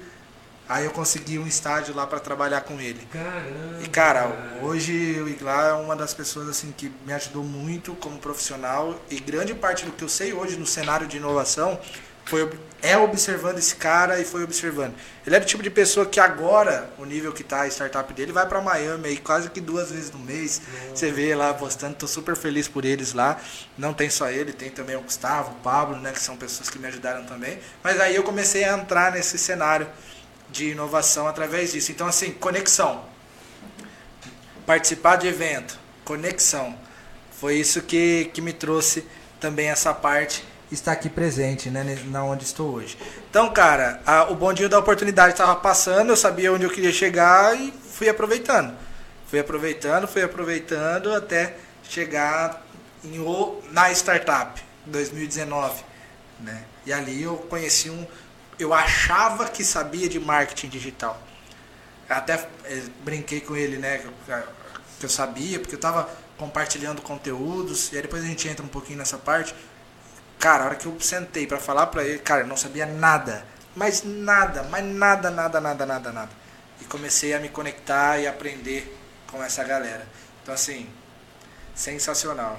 Que Deu para pegar, entendeu? Cara, deu, e eu tô te ouvindo aqui e vendo que você é, é, é, é, é um marqueteiro, mas, cara, você tem. Você é o cara das conexões. Cara, Porque, como assim, tipo. Como, assim, não, não é. Não é. Não é comum não é não são todos né que tipo vem a palestra lá no final da palestra vai lá quero ser como você como que eu consigo chegar e tipo vai até chegar cara assim e, e isso que você falou do, do Iglá é como que ele chama você falou? é Iglá. Iglá né do Iglá essa questão tudo de você ter participado uh, desses eventos e tudo mais tudo parte muito de muita conexão que você foi fazendo, né? E imagino que vai fazendo ainda que isso nunca para, né? Sim, Uma vez não. você começa a conectar, eh, você vê que as, é, é, infinito, né? As possibilidades de conexões que você consegue. Sim, você vai aprendendo muito, né? E, cara, como você faz conexão com as pessoas, assim, isso com certeza faz com que esse bonde passe, né? Assim, uh, uh, passe mais bondes de oportunidade se você consegue fazer essas conexões, cara. E você vai aprendendo, Eliseu, com o tempo, né? Você vai aprendendo a criar também essas conexões, ah, não, não pensando em algo em troca, né? Tem uma, uma pegada que a gente fala que o, o poder do network, ele abre portas, mas se você vai com essa intenção, você fecha portas. Então você precisa entregar valor para uma pessoa para ela, opa, faz sentido eu me conectar com essa pessoa. Então, à medida que você vai entregando valor para as pessoas, elas vão. Ah, eles, elas acabam, assim, de fato, cara, generoso, bacana, aprendi, preciso estar perto. Então, assim, é isso que as pessoas me entregam valor. Cara, eu preciso estar perto dessa pessoa.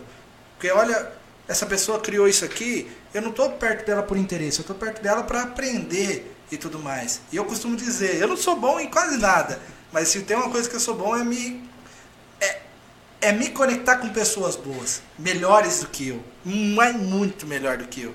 Isso daí é sem, é, sem sombra de dúvidas é algo que eu levo para minha vida. Não sou bom em quase nada, mas eu sou muito bom em me conectar com pessoas que são melhores do que eu. E nisso, lá no estágio, se não fosse a oportunidade do estágio, nada disso teria acontecido. Se não fosse a oportunidade da faculdade, nada disso teria me acontecido. Então, assim, connect the dots. Que demais. Vai cara. conectando os pontos. E, e, e, quando você teve a oportunidade de estar lá junto com o Iglar nessa, nessa startup, o que fazia a startup? Tipo, você, você entrou como estagiário lá? Entrei como estagiário, trainee, né? Na época. E a startup hoje está como Deal.io, se eu não me engano, mas é a Digital Innovation One na época, né? Quando eu cheguei lá, eles estavam em seis a sete fun funcionários, colaboradores, né? Hoje eu acredito que eles já estão beirando 60, 70, Nossa, não sei. Cresceram muito bem porque são muito bons. Eles mudam a vida das pessoas. Eles mudam a vida das pessoas é, num formato sem igual. Hoje a Digital Innovation One ela oferece oportunidade de conhecimento gratuita e oferece para essas pessoas que estão lá aprendendo gratuitamente a oportunidade de se conectar com grandes empresas que estão no cenário de tecnologia. Então é focado em desenvolvimento de software, é focado em, em, em, em programação, né? Então eles ensinam as pessoas a codar, ensinam as pessoas ali a desenvolver programas e além do mais eles conectam essas pessoas com as grandes empresas que estão buscando por essas pessoas lá. Então eles hoje têm uma, toda uma comunidade, né? Está muito bem estruturado hoje. Os caras estão ali é, com um bom trabalho, estão colhendo muitos frutos, né? Do que foram, foi plantado e merecidamente.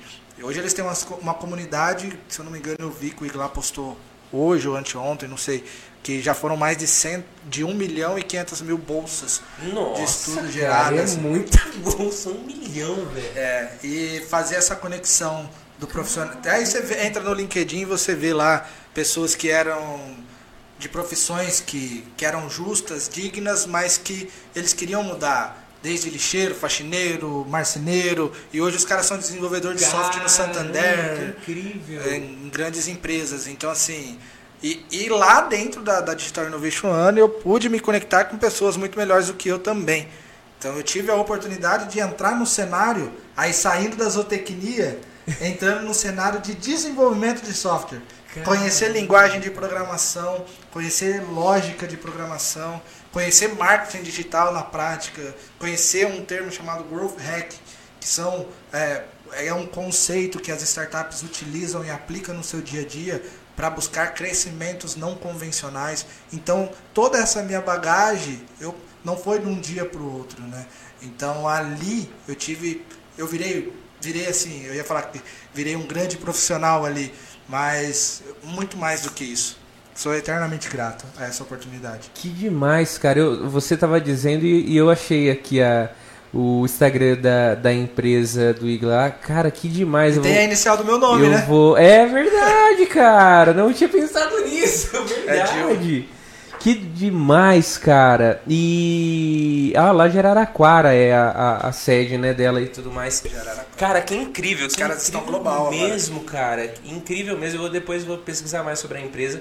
Que o que você tá dizendo aqui, tipo assim.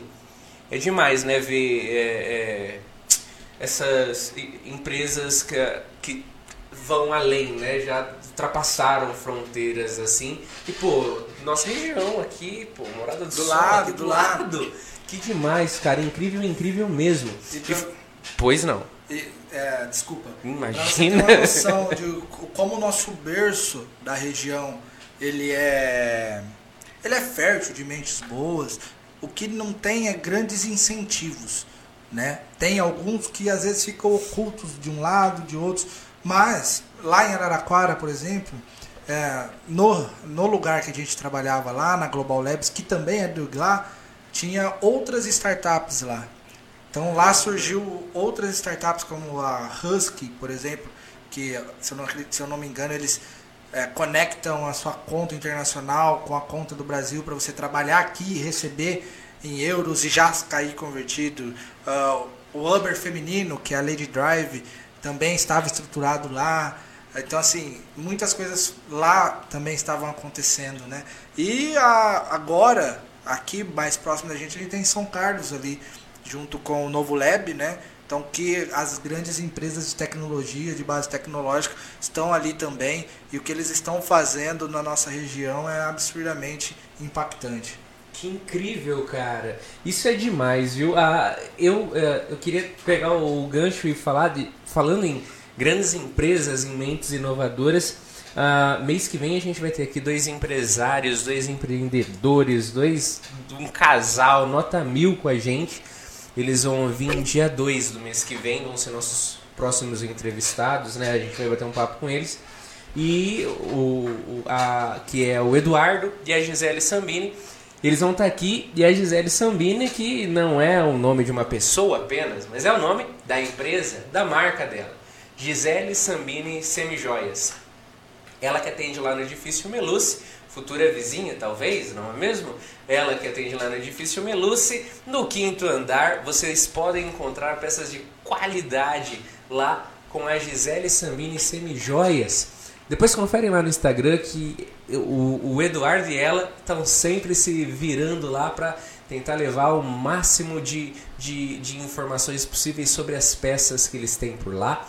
E para mostrar para você, cliente, uh, toda a possibilidade de ficar cada vez mais lindo e linda com as peças que eles vendem por lá, desde relógio, pulseiras, colares, enfim, tudo de muita qualidade lá com a Gisele Sambini e Semi Joias. Opa, e é massa, hein? Conheço os dois lá, tô aqui com a, com a joia de lá também. Olha só, que aqui. legal, cara. Ah, Eduardo, grande, grande profissional, a Gi também. Então, um grande abraço para vocês aí. Parabéns por incentivar é, esta, este programa. Fico muito contente de ver vocês por aqui também. Eduardo foi uma das empresas que eu tive a oportunidade de trabalhar junto também, dentro do, do atual cenário que eu estou que legal, trabalhando. cara. O eles foram nossos primeiros patrocinadores. Quando a, a, a minha noiva trabalha lá com eles, a gente se conheceu através disso e acabou que eu e o Eduardo direto a gente bate, bate muita, uh, muitas ideias assim de, de possibilidades de para onde ir, o que fazer e Tem tudo mais. lá, hein? Sim, e ele, e ele quando uh, eu liguei pro Pelota numa bela segunda-feira e falei, vamos fazer um podcast? uh, o Eduardo foi uma das primeiras pessoas que eu fui conversar a respeito e tal. E ele foi o primeiro que falou, não, não, pode ir que eu ajudo vocês e tudo mais. E, e ele e a esposa dele nota mil uh, grandes exemplos assim que, que depois eu fui começar a conhecer pessoas da, da, do meio que, que muitos ali do meio da própria associação comercial, né? Empresários que fazem parte da, da, da, diretoria ali, enfim, pessoas que são bem visionárias e tudo mais. E que eu achei incrível ter a oportunidade de conhecer pessoas como o Eduardo e a Gisele, que também foram pessoas que levaram até você para te conhecer, saber qual era o seu trabalho. Legal. O Eduardo comentou sobre o seu trabalho e tudo mais. Sim, é legal, é legal quando a gente encontra pessoas que apoiam, né, que acreditam. Sim. Porque ó, nós estamos aqui com um pouco mais de de, 20, de 25 pessoas, né? E quem está nos acompanhando agora não é fácil. Trabalhar com internet não é fácil, trabalhar com marketing não é fácil, empreender não é fácil. E quando a gente encontra pessoas no caminho que nos apoiam, tanto os nossos negócios como também a nossa carreira pessoal, isso é sem sombra de dúvida gratificante. Então, parabéns a todos que estão aqui no Itacast apoiando. Vocês estão vendo essa televisão bonita aqui, coisa linda, esses patrocinadores aqui. Então, a gente tem que incentivar mesmo, a gente tem que apoiar e a gente tem que ajudar, né?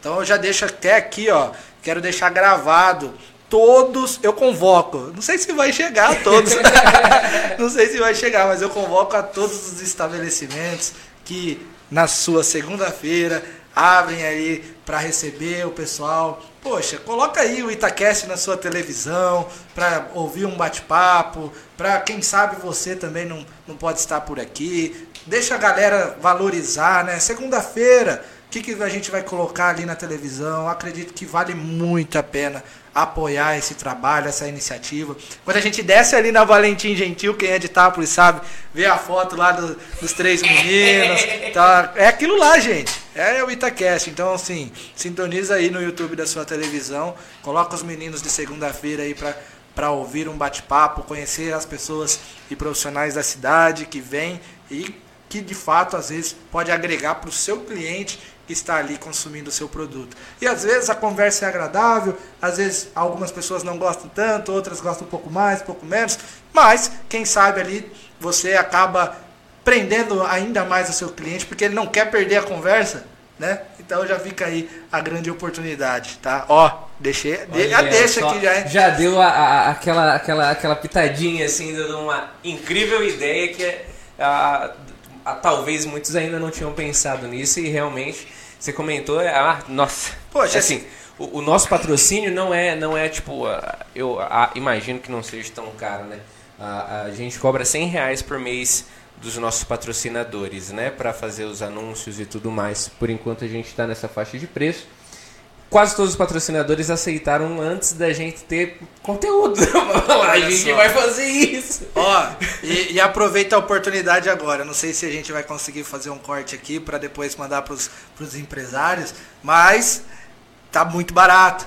Eu vou estruturar um plano comercial para essa galera aqui e vai ser mais caro. Só.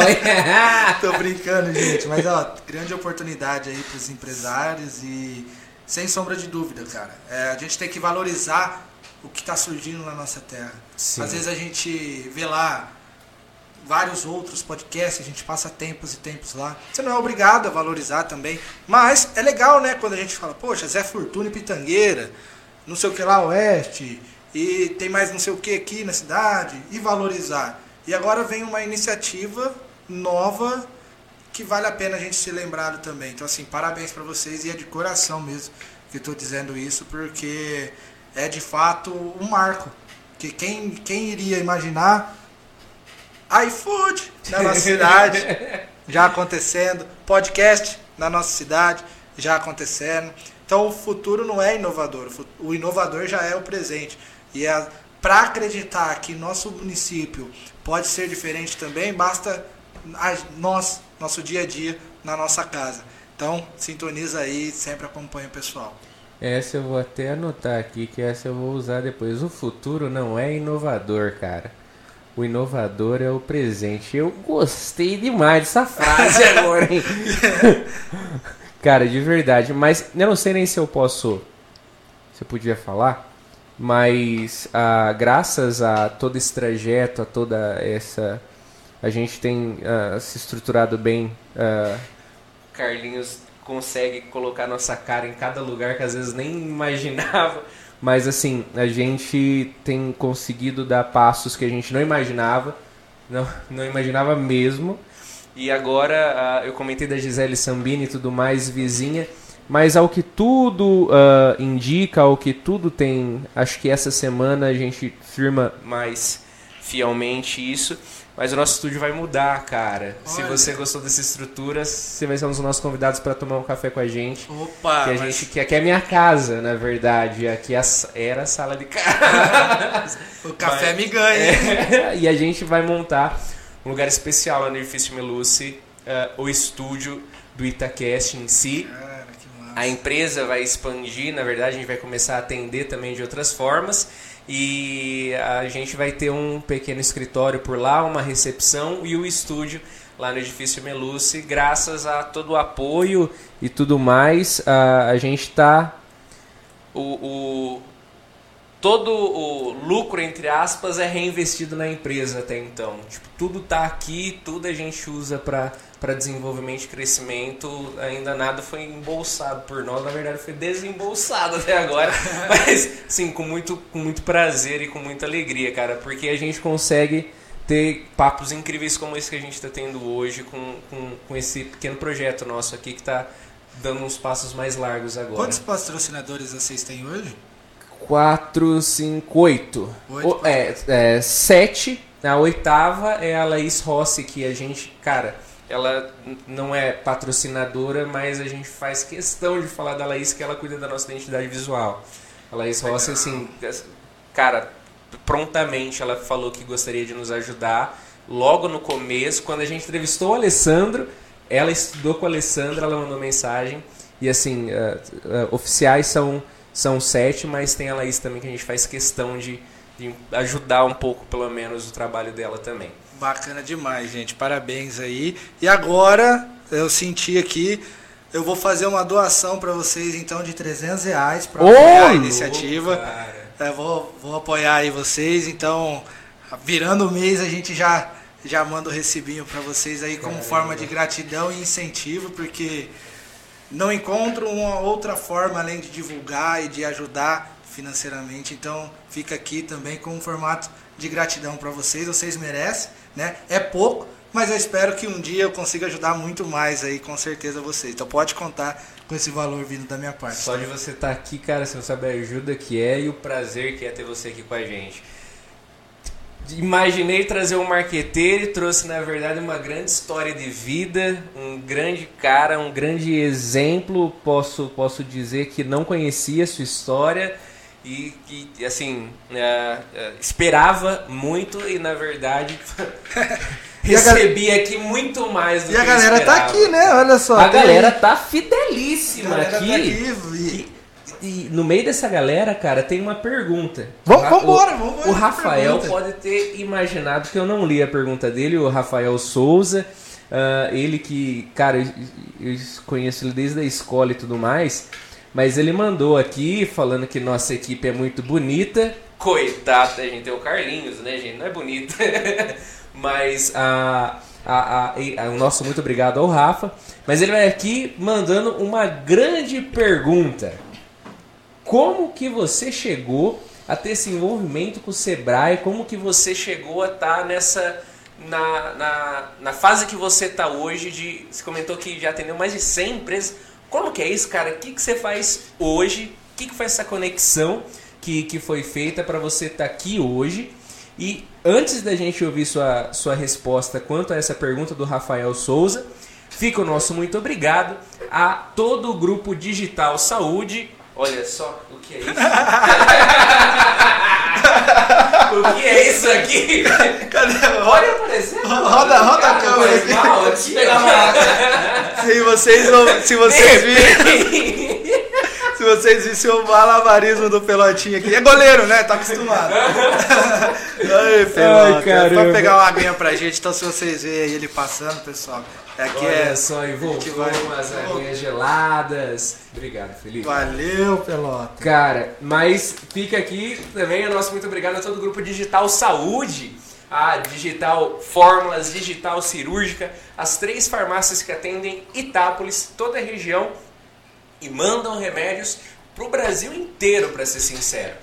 Toda a equipe da- do grupo Digital Saúde, equipe extremamente competente e profissional, com manipulação de fórmulas, farmácia 24 horas aqui no nosso município e também a locação e disponibilidade de equipamentos da área da saúde, ambulâncias e uma equipe preparadíssima.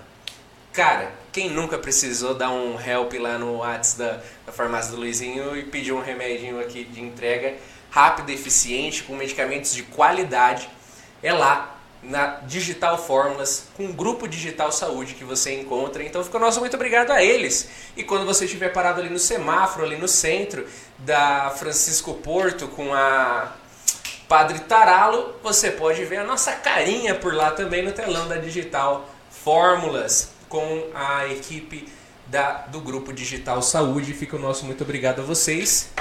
Diga-nos como chegou a esse ponto, Giovanni. Opa, vou falar assim, olha só, juntando o Facebook aqui e YouTube, a gente já tá com quase 50 pessoas Olha que também. Que, legal, massa, hein? cara. Sensacional, parabéns aí. E vou falar, foi o Rafael? O Rafael Souza. Rafael mandou, o grande Rafael, profissional também de marketing aqui. E tá, e tem um movimento legal de marqueteiro surgindo na cidade também, né? Nossa, eu acho que eu, eu não vou falar nome para não ser ingrato, mas essa pessoa eu não posso deixar de falar, cara, porque é, sempre me ajuda ali também quando eu preciso, com artes e tudo mais, o Cauê Alvarenga, né? Inclusive a arte lá, ele me ajudou hoje para postar, então um grande abraço aí. Também a Bruninha, o Rafael, tem também, nossa, mas é muita gente trabalhando com marketing, muita gente boa, tá? Muita gente boa. Então vamos valorizar também o pessoal aqui da nossa. Você ia falar, Liseu? Cara, na verdade, aproveitando que você está dizendo isso desses profissionais, a- a- aqui tem o, o- o grupo. Oh meu Deus, como que tá o nome do grupo, Giovanni? Nossa, não Do é. pessoal da. Oh meu Deus do O- céu. Ah, é o grupo. Não, não, é o grupo. Aqui, achei. Achei que aqui. Mastermind, né? É, exatamente. Que foi nesse grupo que eu consegui o contato seu e de muitas outras pessoas. Mas no grupo, além do Alessandro, claro, a gente tem o Alexandre Amaral, o Isso. Alexandre Simões, a Aline. A Aline, que tinha gráfica, da, que ela é parceira do, do Rafael Cauê, que teve aqui com a gente também, lá do, do é, Uhu, da agência Uhu, o Apolo de Freitas, a Bia Colombo, a Bia Colombo que voltou recentemente para o Brasil, olha só, ela que é, é modelo, exato, e a Bruna Zitelli também está por lá, você, é claro, também está por lá, Eduardo Vignoli, que inclusive, Eduardo, tô te devendo uma data aqui para nós, tô para ajeitar uma data para você estar aqui com a gente também, Ah, o Emerson Ferreira também, Felipe Miúci, a Gabriela Moroso, o Jonas, que também esteve aqui com a gente, o Jonas do Jonas da rede Jonas Hortifruti, o Cauê Alvarenga, o Rafa Souza, o Rodrigo do lado do Grupo Realiza, o Rodrigo Rabachini, que inclusive o Rodrigo, a gente está trocando ideia, afinando várias ideias, a Rúbia Rodrigues da, do Grupo Digital Saúde, ela que faz parte lá da equipe, o Tércio, que já esteve aqui acompanhando a entrevista da, da, Monielle. da Monielle Cunha. Ah, De- é, agora não sei, David ou David? Acho que é David. David Andrade, a Dri de Freitas, Carol e cara, tem outras pessoas aqui que eu não tenho contato salvo, na verdade, mas que fazem parte desse grupo também, que são de pessoas envolvidas com marketing digital e tudo mais aqui na nossa cidade. É uma iniciativa super bacana e cara, ter esse grupo eu achei, cara, que puta sacada ter essas pessoas juntas ali para poder trocar ideia, se desenvolverem juntas em unidade, cara. Sim, total. Só E queria dar, dar esse adendo. a Carolzinha, Carol, ela é gerente de marketing ali na associação, né? E junto com o Emerson, eles pensaram nessa ideia, né? Acho que veio, não sei de fato da onde foi estruturado e tudo mais, mas isso tem aproximado cada vez mais os profissionais. E não só na área de marketing, mas em outras áreas também, os profissionais conseguirem entender que, além de tudo, somos parceiros e não concorrentes, existe aí muitas oportunidades para todos. Cada um é especialista em alguma coisa. Ninguém é bom em tudo, né? Por exemplo, dentista. Dentista antigamente era aquele cara que fazia tudo. Hoje tem para cada área tem ali os, a sua especialização, aquilo que gosta. O marketing digital, o marketing é a mesma coisa. Existe aquela pessoa que gosta de escrever, existe aquela pessoa que gosta de editar, aquela pessoa que gosta de criar conteúdos. Então, vale a pena a gente pensar por esse lado também, com todas as profissões, porque quem ganha é a nossa região, quem ganha são os profissionais. E não se limitar também apenas empresas e pessoas da cidade, né? profissionais de marketing da cidade, tem aí essa oportunidade de estar atuando com empresas do Brasil e do mundo. Falando em mundo, só para não passar, eu tive a oportunidade também de me conectar com. Já respondemos a pergunta do, do Rafa, já já. É, eu tive a oportunidade de me conectar com um grupo chamado AIAZEC para fazer trabalhos voluntários que conecta jovens líderes de outros países leva brasileiros para fora e traz estrangeiros para dentro e me comunicar em outros idiomas com esse pessoal. Que incrível. Cara, não sei muito não, mas a gente vai arriscando ali, tem o Google Tradutor e tudo mais, estou aprendendo em constante evolução, mas tive essa oportunidade também, que foi o bondinho que passou enquanto eu estava na faculdade. Que demais. E aí, voltando agora para a pergunta do Rafael, né, como que eu cheguei hoje no, no marketing, como que eu cheguei aí nessa oportunidade do Sebrae? Eu compartilho conteúdos desde 2012, mais ou menos. Né? Desde a época do Orkut eu já criava as comunidades uh, ali, né? Sempre gostei de fazer. Mas em 2012 no Facebook, eu tinha Tumblr, criava as páginas no Tumblr. Tinha Twitter, que eu criava ali os twitters de frase. Tinha as páginas, as fanpages próprias no Facebook, que era outro modelo, criava também. E criei uma para Itápolis, cara. Caramba. Eu não sei se eu devo falar aqui. ah, será que eu falo? Diga-nos, diga-nos. Não sei se eu devo falar aqui. eu criei uma página chamada Itápolis Depressão. Caramba! Cara, e essa página Itápolis Depressão, eu fazia humor. Sim. Com 14, 13, 14 anos.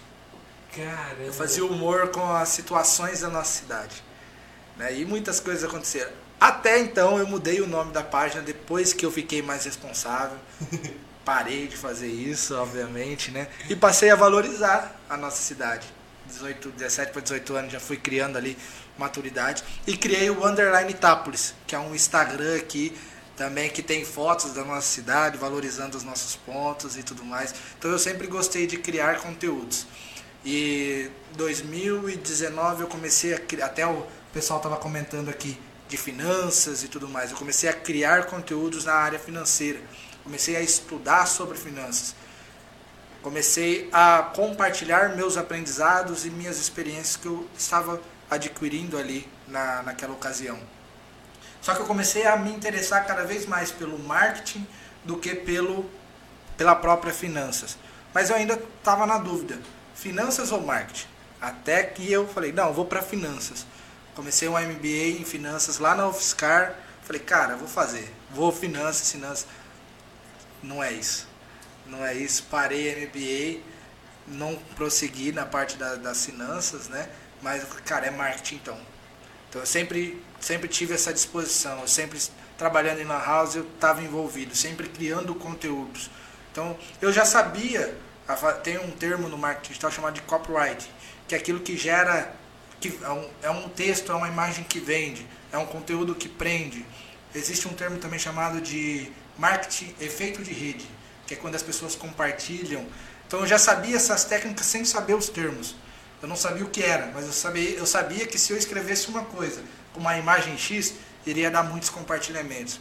E até então os meus conteúdos davam 300, 400 compartilhamentos. Eu só era inexperiente, imaturo e muito criança para saber aproveitar aquilo de certa forma e explorar esse meu potencial. Porque como eu mencionei, lá na época eu não tinha perspectiva de nada. Fazia por pura graça e por pura diversão.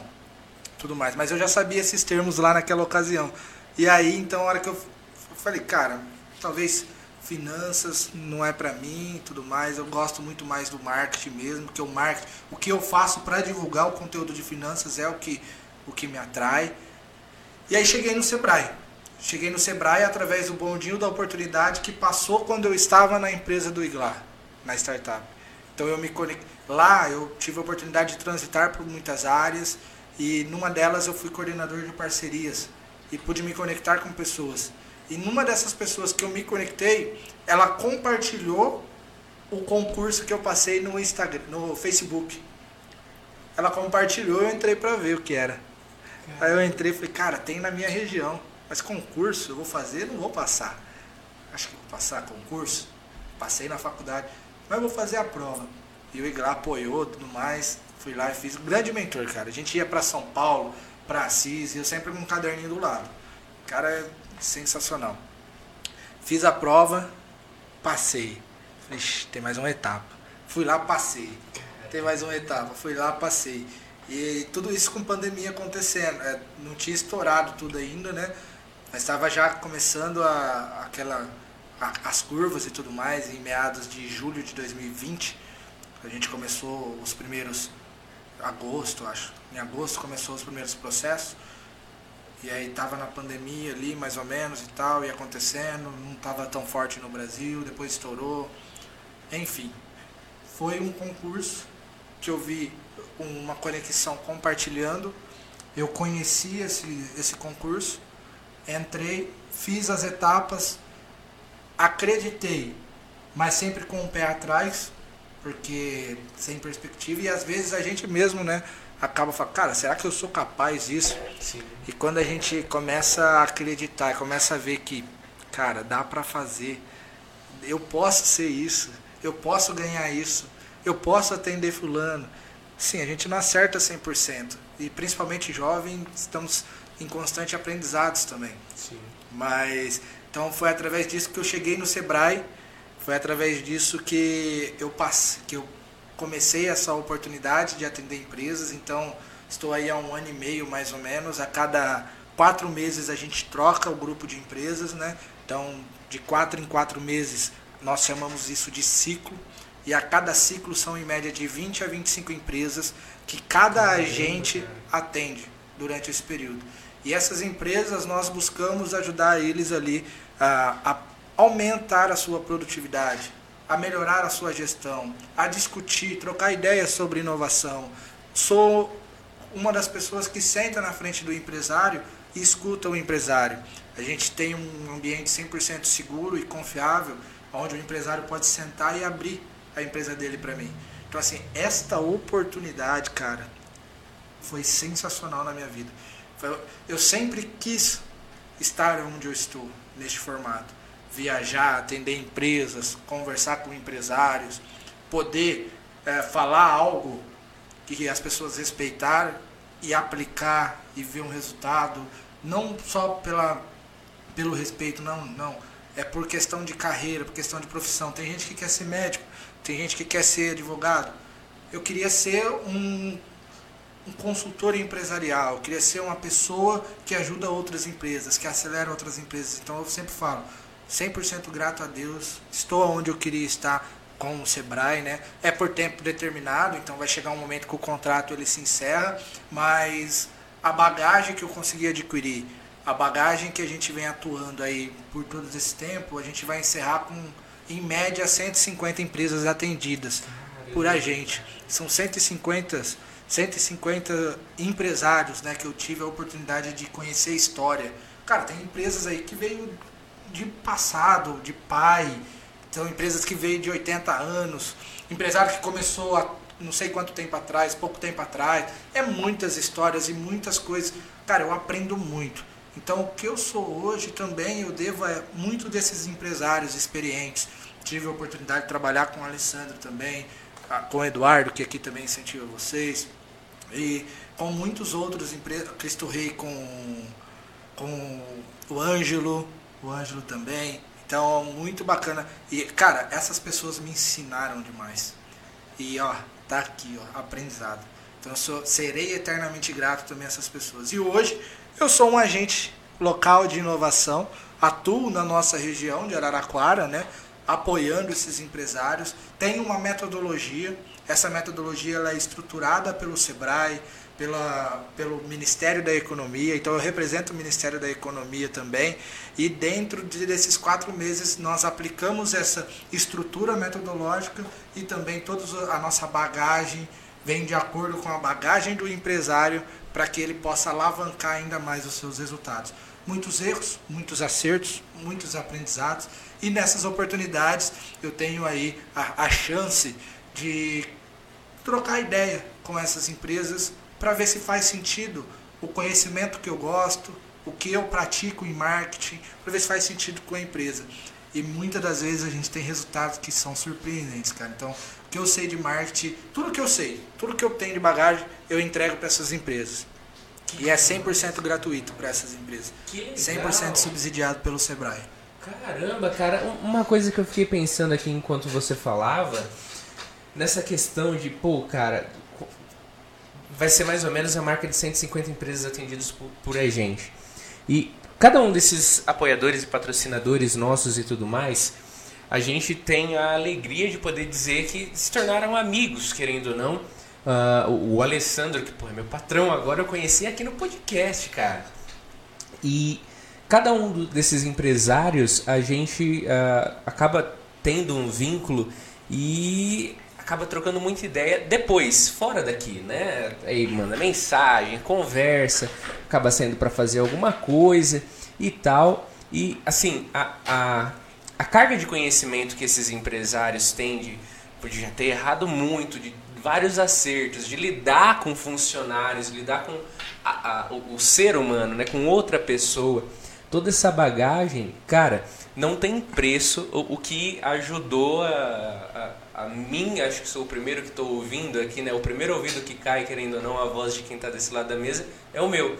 E assim, o cara, é incrível o quanto de conhecimento, quanto de, de, de, de aprendizagem que a gente consegue ter. Imagino para quem está ouvindo também quanto ajude, para o Carlos, para o Pelota que acompanham aqui, até para o Francisco que hoje não veio, mas o Chico que sempre está aqui acompanhando com a gente, que é o irmão deles, que tem sete sete anos. Olha que massa. Cara, ele, ele sempre tá por aqui, ele deve estar tá estudando ali. Ele tá jogando bola. Tá jogando bola, olha só o galetão.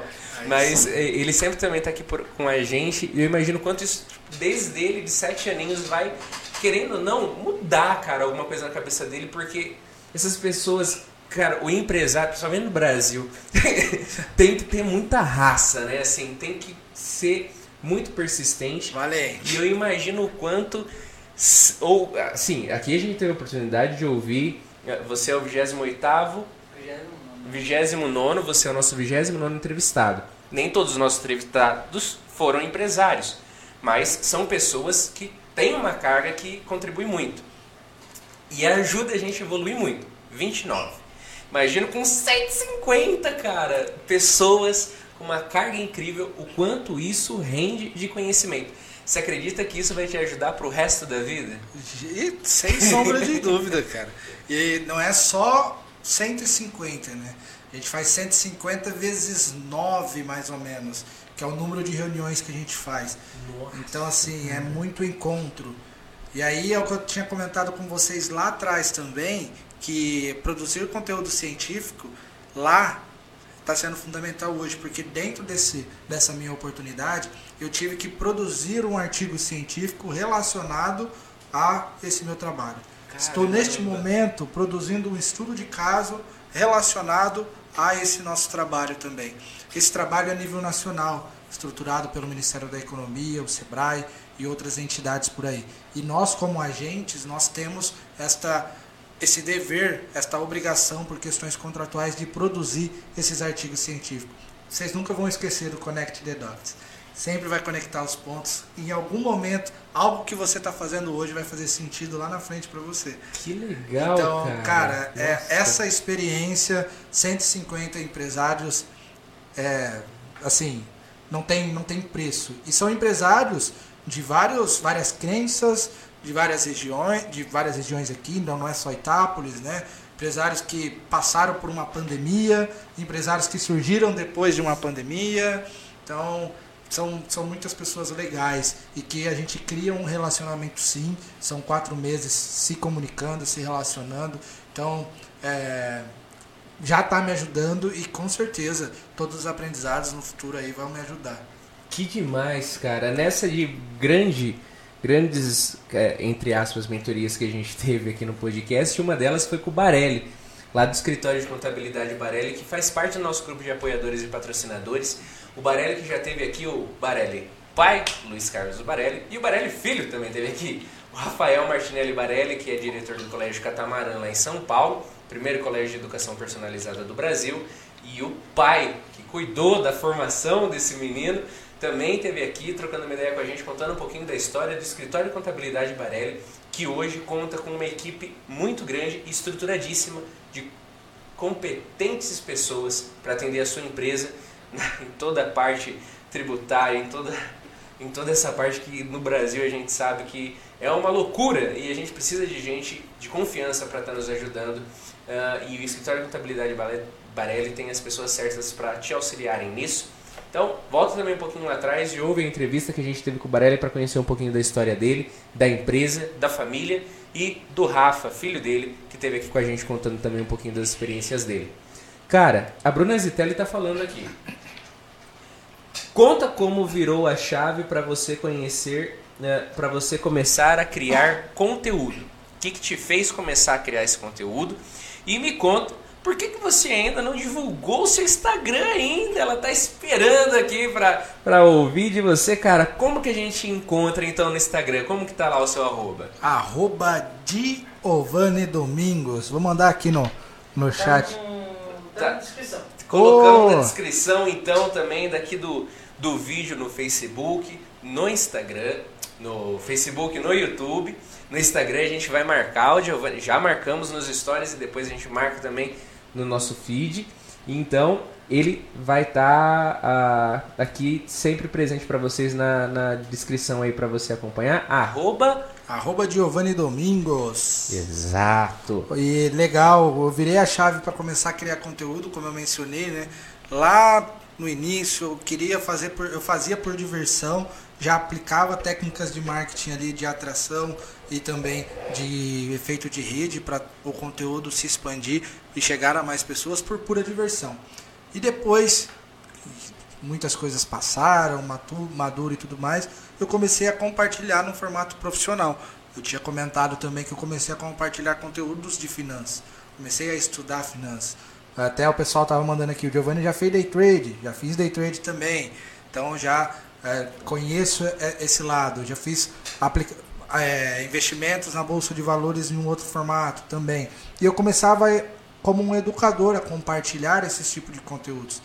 E eu gostava de compartilhar esses conteúdos, eu gostava de mexer no Instagram, no Facebook, no YouTube e gostava de toda essa estrutura, gostava de fazer o conteúdo chegar a mais pessoas. Quando eu olhava ali que tinha 800 visitas no meu perfil durante é, em três dias, cara, 800 pessoas aqui. Imagina tudo isso correndo atrás de mim, meu Deus, não vou nem conseguir correr de todo mundo. E é, eu, é, isso brilhava meu olho mais do que estudar finanças para educar o pessoal nessa rede. E por mais que já estava gerando um resultado, eu tinha ali várias interações diárias a respeito de finanças. Me conectei com pessoas que estavam ali no cenário financeiro também. Me conectei com outras pessoas também que estavam no cenário do marketing. Mas só que aquilo não foi mais me atraindo.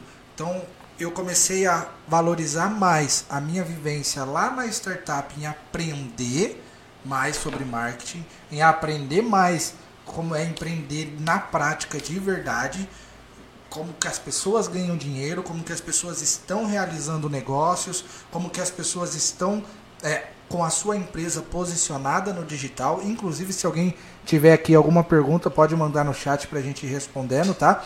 Uh, então eu comecei a focar mais nisso do que simplesmente focar em estudar conteúdos para compartilhar no meu Instagram. Porque eu queria essa parte do, do, do marketing, né? Então eu comecei a focar no, no dia a dia, no real, para o que é de verdade. E às vezes, não, o que a gente vê nem sempre é real. O que muitas pessoas às vezes fazem nem sempre é real. Infelizmente. Então existe aí grandes uh, pessoas, perfis que divulgam oportunidades e eu falo isso com propriedade porque eu já fiz esse investimento sabendo desse investimento aonde iria, para que que era, né? E quando eu vi era realmente o que eu esperava ver ali como algo não legal. Então eu reembolsei o dinheiro e só confirmei. Então assim, tem que tomar muito cuidado. Não existe almoço grátis. E quando a gente fala no termo marketing digital, muitas pessoas imaginam que existe só um lado, por falta de conhecimento, por falta de pode ser de finanças, de financeiro. Então, cara, eu comprei um curso de marketing digital. E esse curso me ensina a vender outro curso. Tá. Isso daí é marketing de afiliado, que usa do contexto digital também. Não é errado o marketing não é errado o marketing de afiliado. Pelo contrário, é uma estratégia muito boa. Só que quando você cria um documento aonde você ensina as pessoas a fazerem aquilo e utilizar imagens, utilizar textos que não foi ela que produziu e que vai induzir a outra pessoa a tomar uma decisão é, no impulso, na, na ganância, na necessidade. Então isso não é legal. Isso, e isso está acontecendo muito, principalmente na nossa cidade. Eu falo com propriedade novamente porque eu conheço algumas pessoas que passaram por essa fraude também. Então, assim, tomar cuidado, não existe almoço grátis. Se alguém está te propondo algum serviço, se alguém está te propondo ensinar alguma coisa, qual é a história dessa pessoa, o que ele já construiu, o que essa pessoa tem de experiência nesse segmento, porque assim você consegue tomar decisões é, mais seguras, né? Então a gente tem que tomar cuidado sim. Então virei a chave com tudo isso, aprendi, estou aprendendo, comecei a me dedicar mais. E quando eu de fato, entrei pro, como agente local de inovação. Falei, cara, agora eu vou ajudar as empresas a fazerem isso. O que eu aprendi lá no, na startup, o que eu aprendi, o que está acontecendo ao redor do mundo, o que está acontecendo no Brasil, vou tentar aplicar algumas coisas com as empresas, vou, vou, compartilhar o que eu sei, vou compartilhar às vezes a palavra que talvez a pessoa nunca ouviu isso, ela vai começar a ouvir também. Então começou a partir daí, de, de todo esse trabalhinho e chegamos até esse ponto que estamos hoje. Então aí eu comecei a, a não ser egoísta. Eu costumo dizer que se você tem um conhecimento, hoje a gente está tendo uma oportunidade que a gente nunca teve antes, que é de atingir pessoas, que é de fazer a nossa voz, a nossa comunicação, a nossa escrita chegar a mais pessoas. Que antigamente nos nossos antepassados nós não tínhamos isso. E eu falo que eu não fui, que eu não que eu não fui mais egoísta, porque o que eu sei eu tento compartilhar para as pessoas no cenário digital. E muitas das vezes as pessoas sabem de muitas coisas e que segura para ela por algum certo medo, alguma insegurança, medo de não não ser bom o suficiente para compartilhar, mas existe uma coisa que chama escada de conhecimento, que às vezes você vai estar ali no degrau 2, mas existe alguém que está no degrau 0 e que o seu conhecimento você consegue ajudar essa pessoa a sair do degrau 0. E você no degrau 2, você está observando alguém no degrau 5 e você está aprendendo e você vai chegar lá. Então, o que acontece também, muitas das vezes com a nossa geração, é que nós somos imediatistas, queremos tudo para agora, né? Então, tomar um pouco mais de cuidado. Antigamente, né, eu costumo dizer, para a gente falar com uma pessoa, era carta, era presencial, depois veio telefone. Se a pessoa não estava em casa, ela tinha que esperar para retornar uma ligação, para ligar, não sei o que. Hoje, se a pessoa visualiza e não responde três minutos, é, as pessoas acabam ficando ansiosas, bravas. Nossa, tá me ignorando. O que, que aconteceu? O que eu fiz para as pessoas? Não, calma. As coisas não são bem por aí também. Então, o digital é, é muito bom. Ele alavanca as pessoas e alavanca as carreiras. Mas ele também, você também precisa tomar cuidado como que você usa tudo isso. Então, eu parei de ser egoísta e comecei a compartilhar. E hoje, dentro de tudo que eu tenho feito, com o tempo, eu tenho compartilhado nos stories, então estou 100% todos os dias presente nos stories, compartilhando essa minha, minha rotina de agente. Vou para as cidades, compartilho, estou nas empresas, compartilho também. Uh, no feed, às vezes acabo compartilhando também, aonde eu vou estar tá ali aplicando um treinamento também, compartilho com o pessoal. Então, estou vivendo ali uma oportunidade de expandir essa comunicação. E incentivo aqui quem está visualizando, se gosta da sua área, gosta o que você está fazendo hoje, você como profissional, existe um cenário muito bacana para você atuar dentro do, do mercado digital com os seus conhecimentos. Então explore um pouco mais isso e perca essa, perda essa insegurança e comece a compartilhar conteúdos também. Que demais, cara. Eu uh, queria, uh, assim, uma coisa que pode ajudar a gente desde o início, Giovanni aqui estava, o Giovanni estava falando sobre isso, sobre ver se ele tivesse se apegado mais à educação lá no início, né, como você havia dito. Um dos nossos grandes apoiadores é o Colégio Educare, uh, que é um colégio de ponta aqui da nossa cidade, uh, que está aqui levando o nome de Itápolis para longe também, com profissionais incríveis, professores incríveis de verdade, com um pessoal que pensa no cuidado da, da desde o bebê até aquele jovem que vai prestar vestibular, terminando o, o, o último ano do ensino do ensino médio, para aí sim tentar se alavancar para uma universidade, para uma faculdade. Então, Colégio do Cali, que é referência em Itápolis aqui, que leva o nome de Itápolis para toda a região, para todo o estado, é um colégio exemplar aqui aos pés do Cristo Redentor. Colégio do Cari, que tem à frente a Ieda e a Sônia, que já estiveram aqui com a gente há pouco tempo atrás, no Dia Internacional da Mulher, inclusive. Se você quiser conhecer um pouquinho mais sobre a história desse colégio, assiste a entrevista que, a gente, que elas deram aqui para nós. Nos deram a alegria de estar aqui e mostrando uh, o grande colégio que é o Colégio Educare. Cara, uh, assim, uma coisa que você falou, que essa parte do, do marketing, que, que às vezes pode ser uma fraude, né? A gente confia, compra às vezes um curso e tal. Você comentou a minha irmã, cara, infelizmente ela se deu numa dessa, cara, de comprar Sério? um curso que prometia uma coisa, nada a ver com o que era, não era o que ela esperava.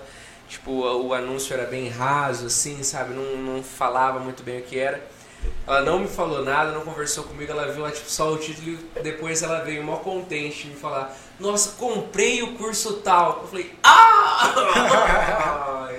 não, Miriam, mas acabou que ela, ela fez, mas assim, pra ela, esse não agregou em nada, cara realmente isso é uma bela de uma problemática, né? Total. E o que acontece em muitos desses casos, né? As pessoas acabam tomando decisões, às vezes com não tem uma oportunidade e as pessoas compartilham lá ganhos, né? Fala, cara, eu preciso então disso para eu ganhar. E de fato, se você fizer o que as pessoas estão falando naquele curso, você pode ganhar sim dinheiro de um formato ilegal, sim. mas pode ganhar dinheiro com aquilo. Só que grande parte dos compartilhamentos que nós vemos aí no digital desses altos potenciais de ganhos uh, não são 100% reais. Pelo menos não da pessoa que está compartilhando. Pode ser do produtor de conteúdo ali, sim, mas na grande parte não. Então é aí onde a gente tem que tomar cuidado. Isso eu estou falando a respeito do marketing de afiliados. O marketing de afiliados ele é uma estratégia muito boa, é uma estratégia louvável. Então hoje, se você tem uma empresa e você quer expandir a sua comunicação, quando a gente ah, cria cupons, cria ali um ambiente onde a pessoa vai retornar, quanto mais ela compartilha a sua oportunidade, ela ganha também, você está tomando ali ele como um afiliado também. Isso é uma estratégia legal para ser aplicada. Mas quando você utiliza para um outro lado, isso pode gerar grandes danos a pessoas que às vezes eles nem têm conhecimento. Então, assim, é, tomar muito cuidado. E hoje, na situação, infelizmente, ah, algumas pessoas não conseguem discernir no primeiro momento, no primeiro ato. Porque a venda é muito boa desses caras, dessas pessoas. É muito boa. Ilude. Caramba, cara é, é, de se pensar e de se tomar cuidado, de estudar mais, assim, né? Tipo, aonde a gente vai aplicar o dinheiro, conforme você disse, né? É. verdade, depois conseguir o reembolso e tudo mais. Muito bacana essa, essa, essa breve explicação. Ah, uma das empresas, você comentou, cara, sobre dentista, que dentista tem as suas especializações. As suas especialidades, suas utilizações e tudo mais, eu lembrei de uma clínica daqui de Itápolis que tem uh, especialistas na parte de cirurgias bucais, são cirurgiões dentistas em si, que são os profissionais lá da clínica Vitalis.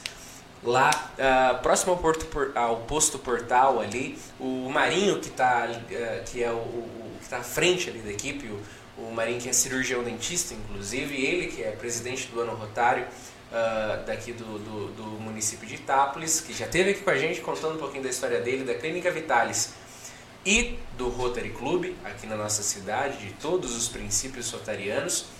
A Clínica Vitalis que conta com esses profissionais da saúde bucal e também da saúde psicológica, com psicólogas de extrema capacidade de, assim, eu digo com propriedade porque uma delas lá da, da clínica é a minha psicóloga que me ajudou muito a também colocar as ideias no lugar e poder estar tá contribuindo, espero estar contribuindo de alguma forma com quem nos ouve, graças a uma boa saúde psicológica e basta ser humano para precisar de uma psicóloga, de um psicólogo, de um profissional da área.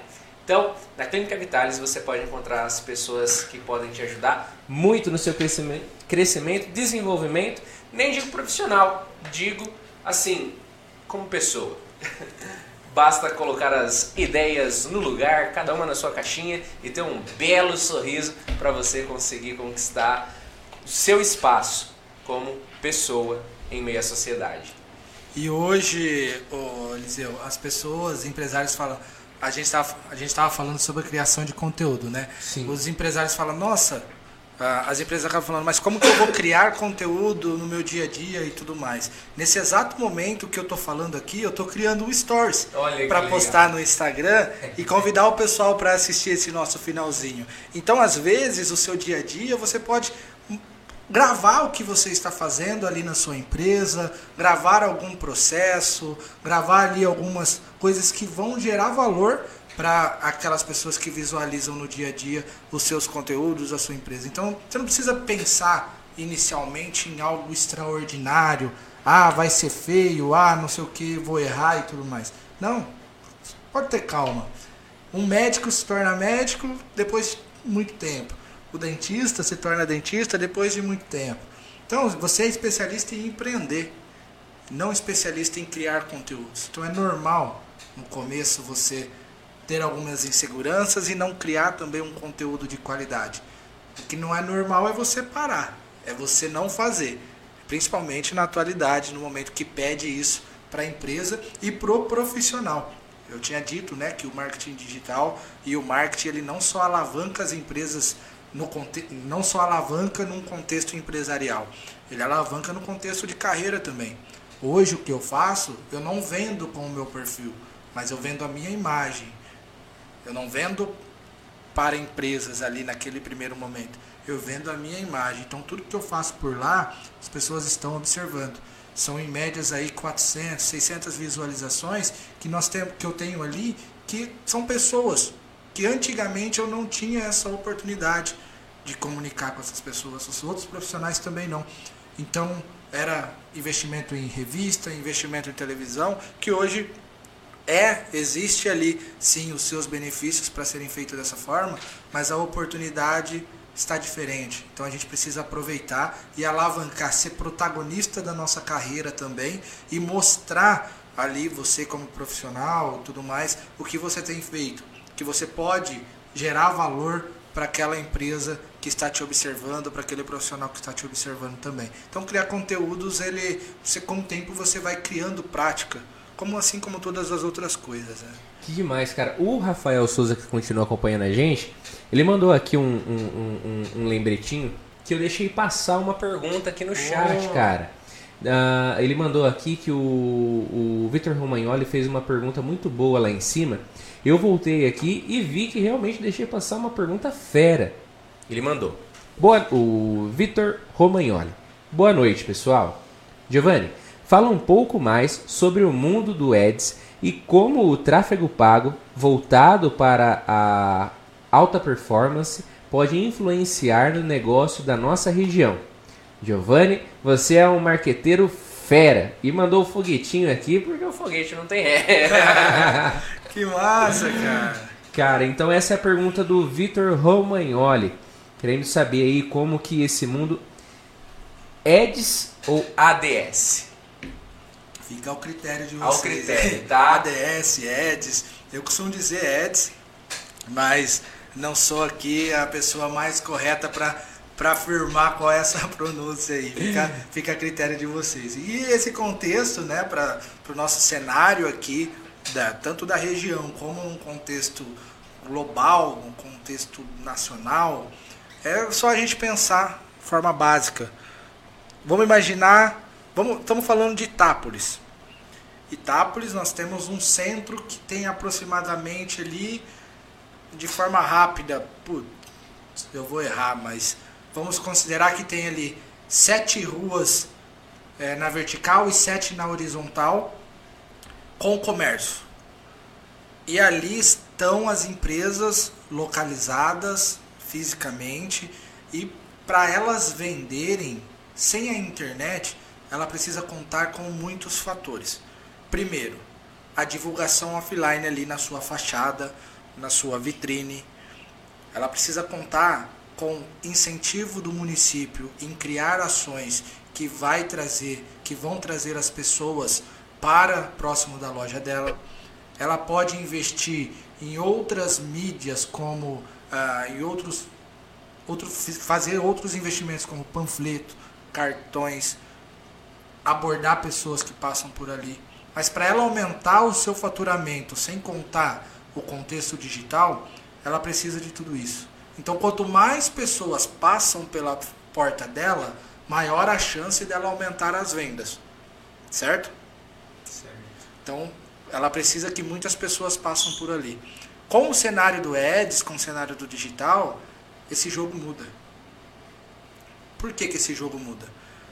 O empresário ele tem que contar que 100 pessoas que passam ali diariamente pela porta da loja dele se interesse pela vitrine, pela loja dele. Ele tem que contar que dessas 100, pelo menos metade se interessa. Sim. E às vezes não é esse o cenário. Às vezes ela está passando ali porque ela vai em outro lugar. No digital, no tráfego pago, no Ads, a gente tem a oportunidade de trazer pessoas para o nosso negócio e essas pessoas que trazemos para o nosso negócio são pessoas que têm ali previamente o interesse, quando a estratégia está muito bem configurada. Então eu, eu passo a deixar de contar com muitos incentivos externos, que também são importantes de acordo com as estratégias. Eu passo a contar com esses, com esses incentivos externos, passo a, passo a deixar de acreditar na sorte de cada 100 que passar ali 50 vão ser interessados e passo a fazer um investimento mais direcionado nesse tráfego para trazer pessoas que querem o meu negócio. Hoje no contexto do Ads, o que está acontecendo é o seguinte, se você tem um produto, é, vamos colocar aqui uh, o Eduardo, a Gisele Sambini, você tem um produto, neste momento tem alguém procurando pelo produto dela o que o tráfego pago faz, o Ads faz, é o seguinte, é conectar a empresa com essa pessoa que está procurando. E como que você é assertivo nisso? Quanto melhor a sua experiência, melhor a sua configuração, melhor a sua estratégia, mais rápidos são os seus testes, mais você vai conseguir se conectar com essa pessoa que está interessada. Então, só recapitulando, a gente sai de um contexto onde o mundo físico depende de muitas pessoas trafegando, passando ali na sua porta e contar com a sorte que ela entra, para um contexto que a gente investe um financeiro e vai de encontro com a pessoa que está de encontro com o nosso produto. E isso hoje está sendo explorado já pela nossa região por conta dos profissionais que estão surgindo. Isso é muito bom. Para as empresas, isso é muito bom. E a gente cai naquele mesmo contexto. O médico ele é especialista no que ele se formou. O dentista, a mesma coisa. O advogado, a mesma coisa. O marqueteiro, ele é especialista em, em trazer pessoas. Em, tra em fazer com que pessoas ali se sintam interessadas também pelo seu produto, seu serviço. Então, quanto mais experiente for essa pessoa que está realizando esse negócio para você, que está fazendo essa estratégia, mais rápido serão os seus resultados. Por quê? Porque ele já passou por muitas oportunidades e sabe algumas coisas. Então, testes sempre serão feitos. Eu costumo dizer para os empresários que me escutam, e que acredito que também vão escutar isso aqui, que existe dentro do marketing, dentro da empresa, indicadores. E os indicadores eles são aqueles números que mostra, que nos mostra qual é o resultado que desculpa, os indicadores são os números que mostram o desempenho da nossa empresa. São aqueles números que mostram se estamos tendo resultados ou não. E um dos principais indicadores, não só no marketing, mas no contexto geral, é o número de leads que essa empresa está gerando por dia. Leads são aqueles potenciais clientes que têm ali interesse no seu produto. Versus o número de conversão, o número que esses potenciais clientes estão interessados no que você tem para vender. E no final do período você avalia como que está a sua geração de leads e a sua conversão. O marketing é responsável por cada vez mais atrair leads. O seu vendedor ele é responsável para melhorar essa sua conversão. Então não adianta nada dentro do cenário também o marqueteiro ir lá fazer todo o trabalho, trazer 100 pessoas para dentro da sua empresa que estão interessados em consumir o seu produto e o seu vendedor não conseguir converter em venda por falha na comunicação, por mal é, por mal experiência do produto, não saber explicar direito. Então, tem que tomar muito cuidado, isso precisa estar bem alinhado. Então, eu costumo dizer também para os empresários: sem o indicador, você não consegue saber se a sua estratégia está dando certo.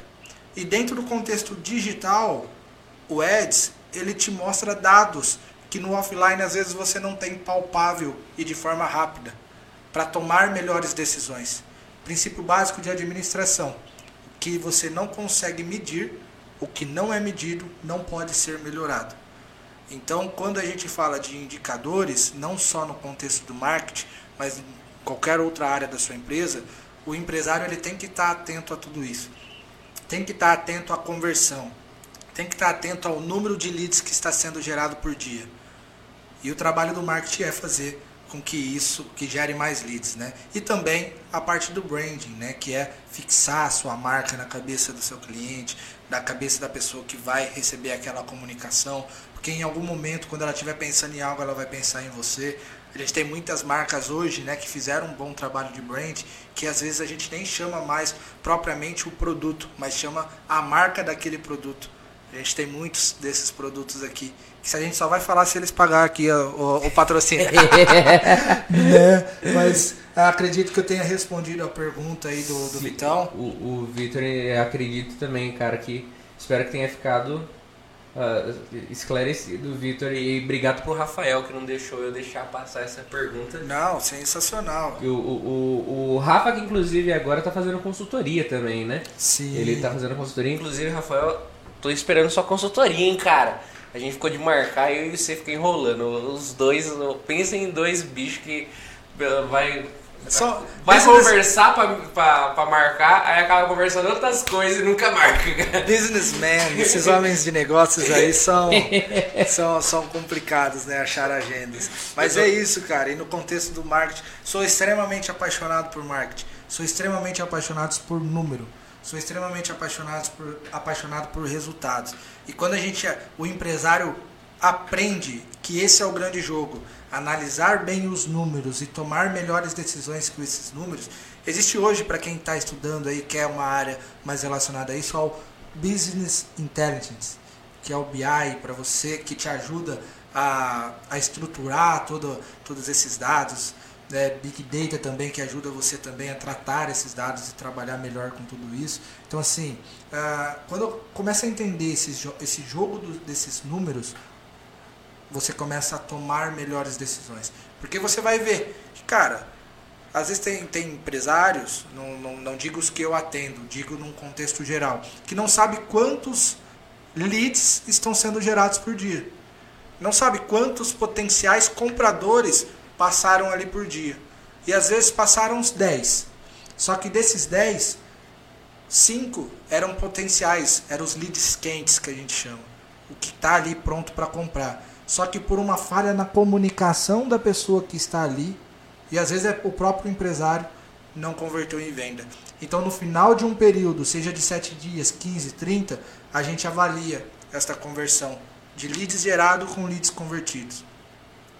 E aí a gente começa a entender, cara, o problema seu não é da porta para fora, o problema é seu da porta para dentro. Porque muitas empresas acreditam que aumento de faturamento está atrelado aumento de novos clientes. E nem sempre é isso. Nem sempre é isso. Às vezes, você trabalhar muito bem com o que você tem interno com seus clientes, saber dividir ali certinho a sua base de clientes com top clientes, com clientes ali é, clássicos, com clientes inativos e criar ações para esses clientes, às vezes vai tirar muito mais resultado do que você fazer um investimento em buscar novos clientes. Você saber valorizar, aí você passa a valorizar a sua base de clientes. E hoje, experiência do cliente é o que conta. Quando você consome um produto, eu comprei isso aqui duas horas da tarde, paguei o boleto 8 horas da noite. 11 horas da manhã o produto estava na minha casa. E eu estou aqui relatando esse fato. Em menos de 24 horas chegou, sem sair da minha casa, chegou esse produto até mim. E eu falo à empresa, eu comprei na Magazine Luiza.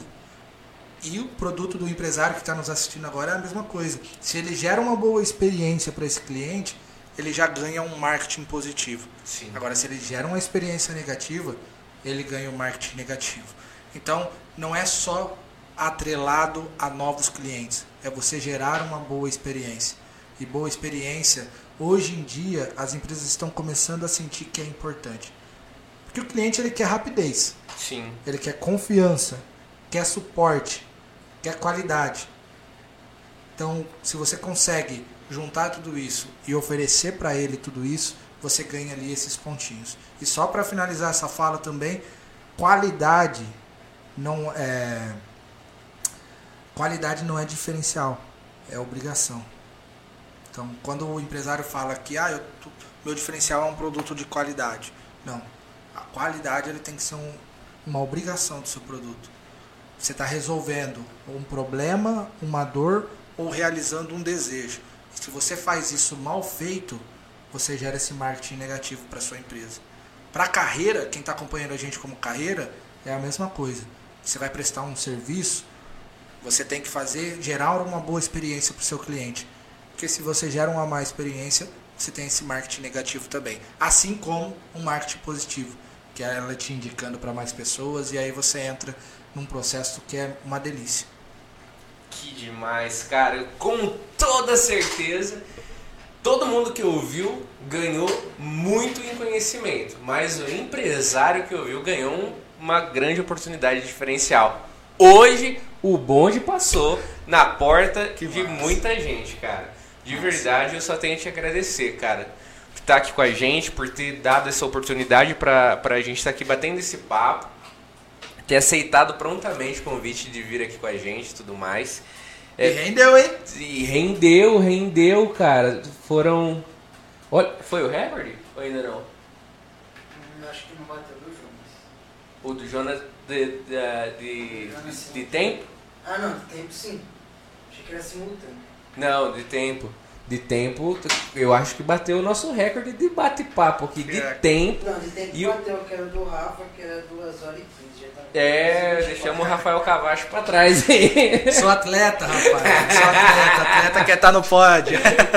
e também a galera acompanhando a gente do início ao fim. Massa nosso demais, muito obrigado, cara, para cada um que, que teve com a gente aqui acompanhando esse bate-papo, que com toda certeza, cada uma dessa, dessas pessoas que conseguiram ouvir o completo, pelo menos um trecho, ou depois não vi, vir assistir e ouvir no Spotify, que a gente vai lançar o áudio lá para vocês conferirem, tem muito a ganhar, cara. De verdade, muito obrigado, viu? Obrigado vocês aí pelo convite, fico muito feliz. E queria saber, deu bom? Foi legal? Você acha, galera? Foi incrível. Você acredita que, que valeu aí o convite? Valeu extremamente o convite, sinceramente. Valeu demais, não só pelas visualizações, pela participação, por todo esse, esse essa gama de pessoas aqui com a gente batendo esse papo, nem só pelo, pelo tempo também, que rendeu um tempo muito bacana, mas principalmente pelo conteúdo que você passou, que a gente gosta assim, que a gente ganhe ouvindo, mas que principalmente quem nos ouve lá do outro lado da câmera ganhe. E é a hoje experiência do cliente. ganharam, cara, é a experiência do cliente, com toda certeza. O Vitor Romagnoli acabou de mandar aqui para nós, ó. Sensacional a explicação, mandou bem demais, Giovanni. As empresas estão ganhando um, uma baita ferramenta a seu favor. É como um Uber com um destino direto para a empresa. Parabéns, pessoal. Muito obrigado, Vitor. Cara, obrigado mesmo. Rafael falou que vai dar uns 30 cortes tops aqui esse nosso bate-papo, hein? Meu sonho era ter aqui, ó, um vídeo aqui, ó, com microfone. Então, sonho, gente. microfone, corte. Tem, o- tem uma galera que faz o fake cast aí, que compra o microfone pra, pra gravar também. É, é, é, é- é legal esse tipo de conteúdo, mas eu sempre quis isso aqui. Então, assim, pra mim é uma oportunidade estar aqui. E ver o Vitão aqui, desde a hora que ele fez a pergunta até aqui, ouvindo a explicação, cara, isso aí não tem preço não, velho. Isso aí é, cara, é o que eu falei pro, pro Rafael hoje. Se tiver uma pessoa lá, já tô feliz. Valeu pra mim. Então, cara, extremamente grato. Extremamente grato e sou extremamente apaixonado por isso aqui. Se deixar, a gente vai falando até amanhã, sem sombra de dúvidas, né? Ah, falamos aí um pouco, né, sobre a vida, um pouco sobre o marketing, um pouco sobre carreira e no próximo estúdio a gente complementa para falar só da profissão, falar só do marketing direcionado ali aí para as empresas. A parte pessoal a galera já conheceu e aí a gente deixa um pouco mais essa pitadinha então para complementar lá, porque eu quero conhecer esse estúdio e quero participar de novo. E com toda certeza, a gente, até o Fabrício Lodge que veio aqui, Ele comentou, eles iam dar pra gente abordar bastante coisa ainda também. Eu falei, calma, teremos a, a Parte parte dois. 2 e teremos a parte 3 e se Deus quiser, teremos muito mais partes. E por enquanto o Itacast está toda segunda-feira às 8 na sala de casa. Mas quem sabe, quem sabe não. Com certeza a gente vai estar estreando em estúdio novo. O objetivo é no nosso um ano de podcast estrear o estúdio novo, estrutura nova, uma formatação diferente ah, ah, e começar aí a elaborar uma expansão, por que não? Mas isso são, eh, são capítulos para os próximos episódios. Isso aí, cara. E, cara, muito obrigado por ter feito eh, parte da nossa história nesse registro que ficamos hoje. Super grato. E só um último, uma última consideração para os empresários que estão aqui nos acompanhando, para os profissionais também. Dá para adaptar o que eu vou falar para a carreira. Busca ter clareza no que você quer para sua empresa ou para sua carreira. Eu costumo definir a clareza como um quebra-cabeça. O quebra-cabeça ele tem aquela fotinha que nos mostra o que a gente precisa fazer. A nossa clareza na vida profissional, na vida empresarial é a mesma coisa. A gente tem que ter aquela nossa fotinha e saber que diariamente nós estamos colocando pecinhas por pecinhas ali para completar aquela nossa foto. Então, a partir do momento que a gente tem clareza, a gente sabe para onde a gente está indo. A, part... a gente sabe o que a gente quer. E para começar a dar os primeiros passos e ter clareza, é realmente com sonhos, objetivos, e você vai conseguir é, palpar o que é possível naquele momento, o que não é, e aí é onde você começa a ficar sensível aos bondinhos da oportunidade. Para as empresas e profissionais, tem três coisinhas que dá para ser feito agora, que é definir uma meta. O que, que é a meta? É aonde eu quero chegar, é a minha clareza. Definir os objetivos. O que, que são os objetivos? São ah, as coisas que eu vou fazer que vai me deixar próximo dessa meta. E aí depois definir o passo a passo, que é aquela estratégia que vai te deixar próximo do seu objetivo, que vai chegar na sua, na sua, na sua meta. Então, se você está criando ações que não te deixa próximo da sua meta, você vai sentir que o seu dia não foi produtivo. Você vai sentir, cara, trabalhei, trabalhei, trabalhei, porque isso não te deixou próximo. Então vamos lá, num contexto mais prático para finalizar. Eu quero, por exemplo, na minha empresa, eu quero aumentar o número de clientes. Mas aumentar o número de clientes quanto? Porque isso é muito subjetivo. Então, calma. Você tem uma base de clientes? Não tenho. Então, como você quer aumentar os seus clientes? Como você vai saber que aumentou o seu cliente? Então, a minha meta um é organizar a minha base de clientes. Minha meta, meu objetivo, como que eu vou or- organizar essa base de clientes? Vou estruturar ela assim, assim, assado, e no meu passo a passo diariamente eu vou fazer isso. Pronto, estruturei, tenho 100 clientes. Agora eu preciso de uma meta palpável. A gente chama de meta smart, que tem ali é, seus objetivos e tudo mais. Então, eu pronto, agora eu já sei quantos clientes eu tenho. Eu quero aumentar a minha base de clientes em 10%. Então eu sei que dentro de um período de 15 dias, de 30 dias, eu vou aumentar em 10% o meu cliente. Minha meta, aumentar em 10%. Objetivo, 30 dias. O que eu vou fazer, passo a passo, dentro desses 30 dias, para chegar na minha meta. Então, quando a gente fala de indicador, é isso. Então, que isso fique gravado aí na mente das pessoas também que nos escutam agora, porque com certeza essa ferramenta vai ajudar, vai nortear. E é coisa simples, você não precisa de tecnologia, nada. Um caderno, uma caneta, você já começa a aplicar isso no dia a dia. E pessoal, obrigado a todos vocês aí que ficaram até aqui com a gente, super feliz. Conheci uma galera aqui também, bastante gente entrando, então aquele abraço e obrigado a todos aqui do Itacast também pela oportunidade, espaço, como eu disse, é um sonho estar aqui, então sonho realizado. Que alegria, cara. Obrigado mais uma vez. Obrigado mais uma vez a vocês que nos acompanharam. A você também que vai estar ouvindo esse áudio através do Spotify itacast.pdc. Muito obrigado a cada um dos nossos apoiadores e patrocinadores, a equipe Itacast que está aqui no nosso estúdio. E segunda-feira tem mais às 20 horas com Eduardo e Gisele. E amanhã a gente já solta a agenda do mês que vem completaço certo? E implementando, inclusive, para o mês que vem, uma ideia que surgiu de você das publicações no feed particular Legal, de cada um dos entrevistados. Valeu, galera. Até segunda que vem. E se tudo correr bem, a gente começa a fazer as divulgações aí nos nossos stories das novidades que estão por vir. Né, galera? Então ficamos por aqui e até segunda que vem. Valeu, Giovanni. Tchau, tchau, gente. Grande abraço. Fique com Deus.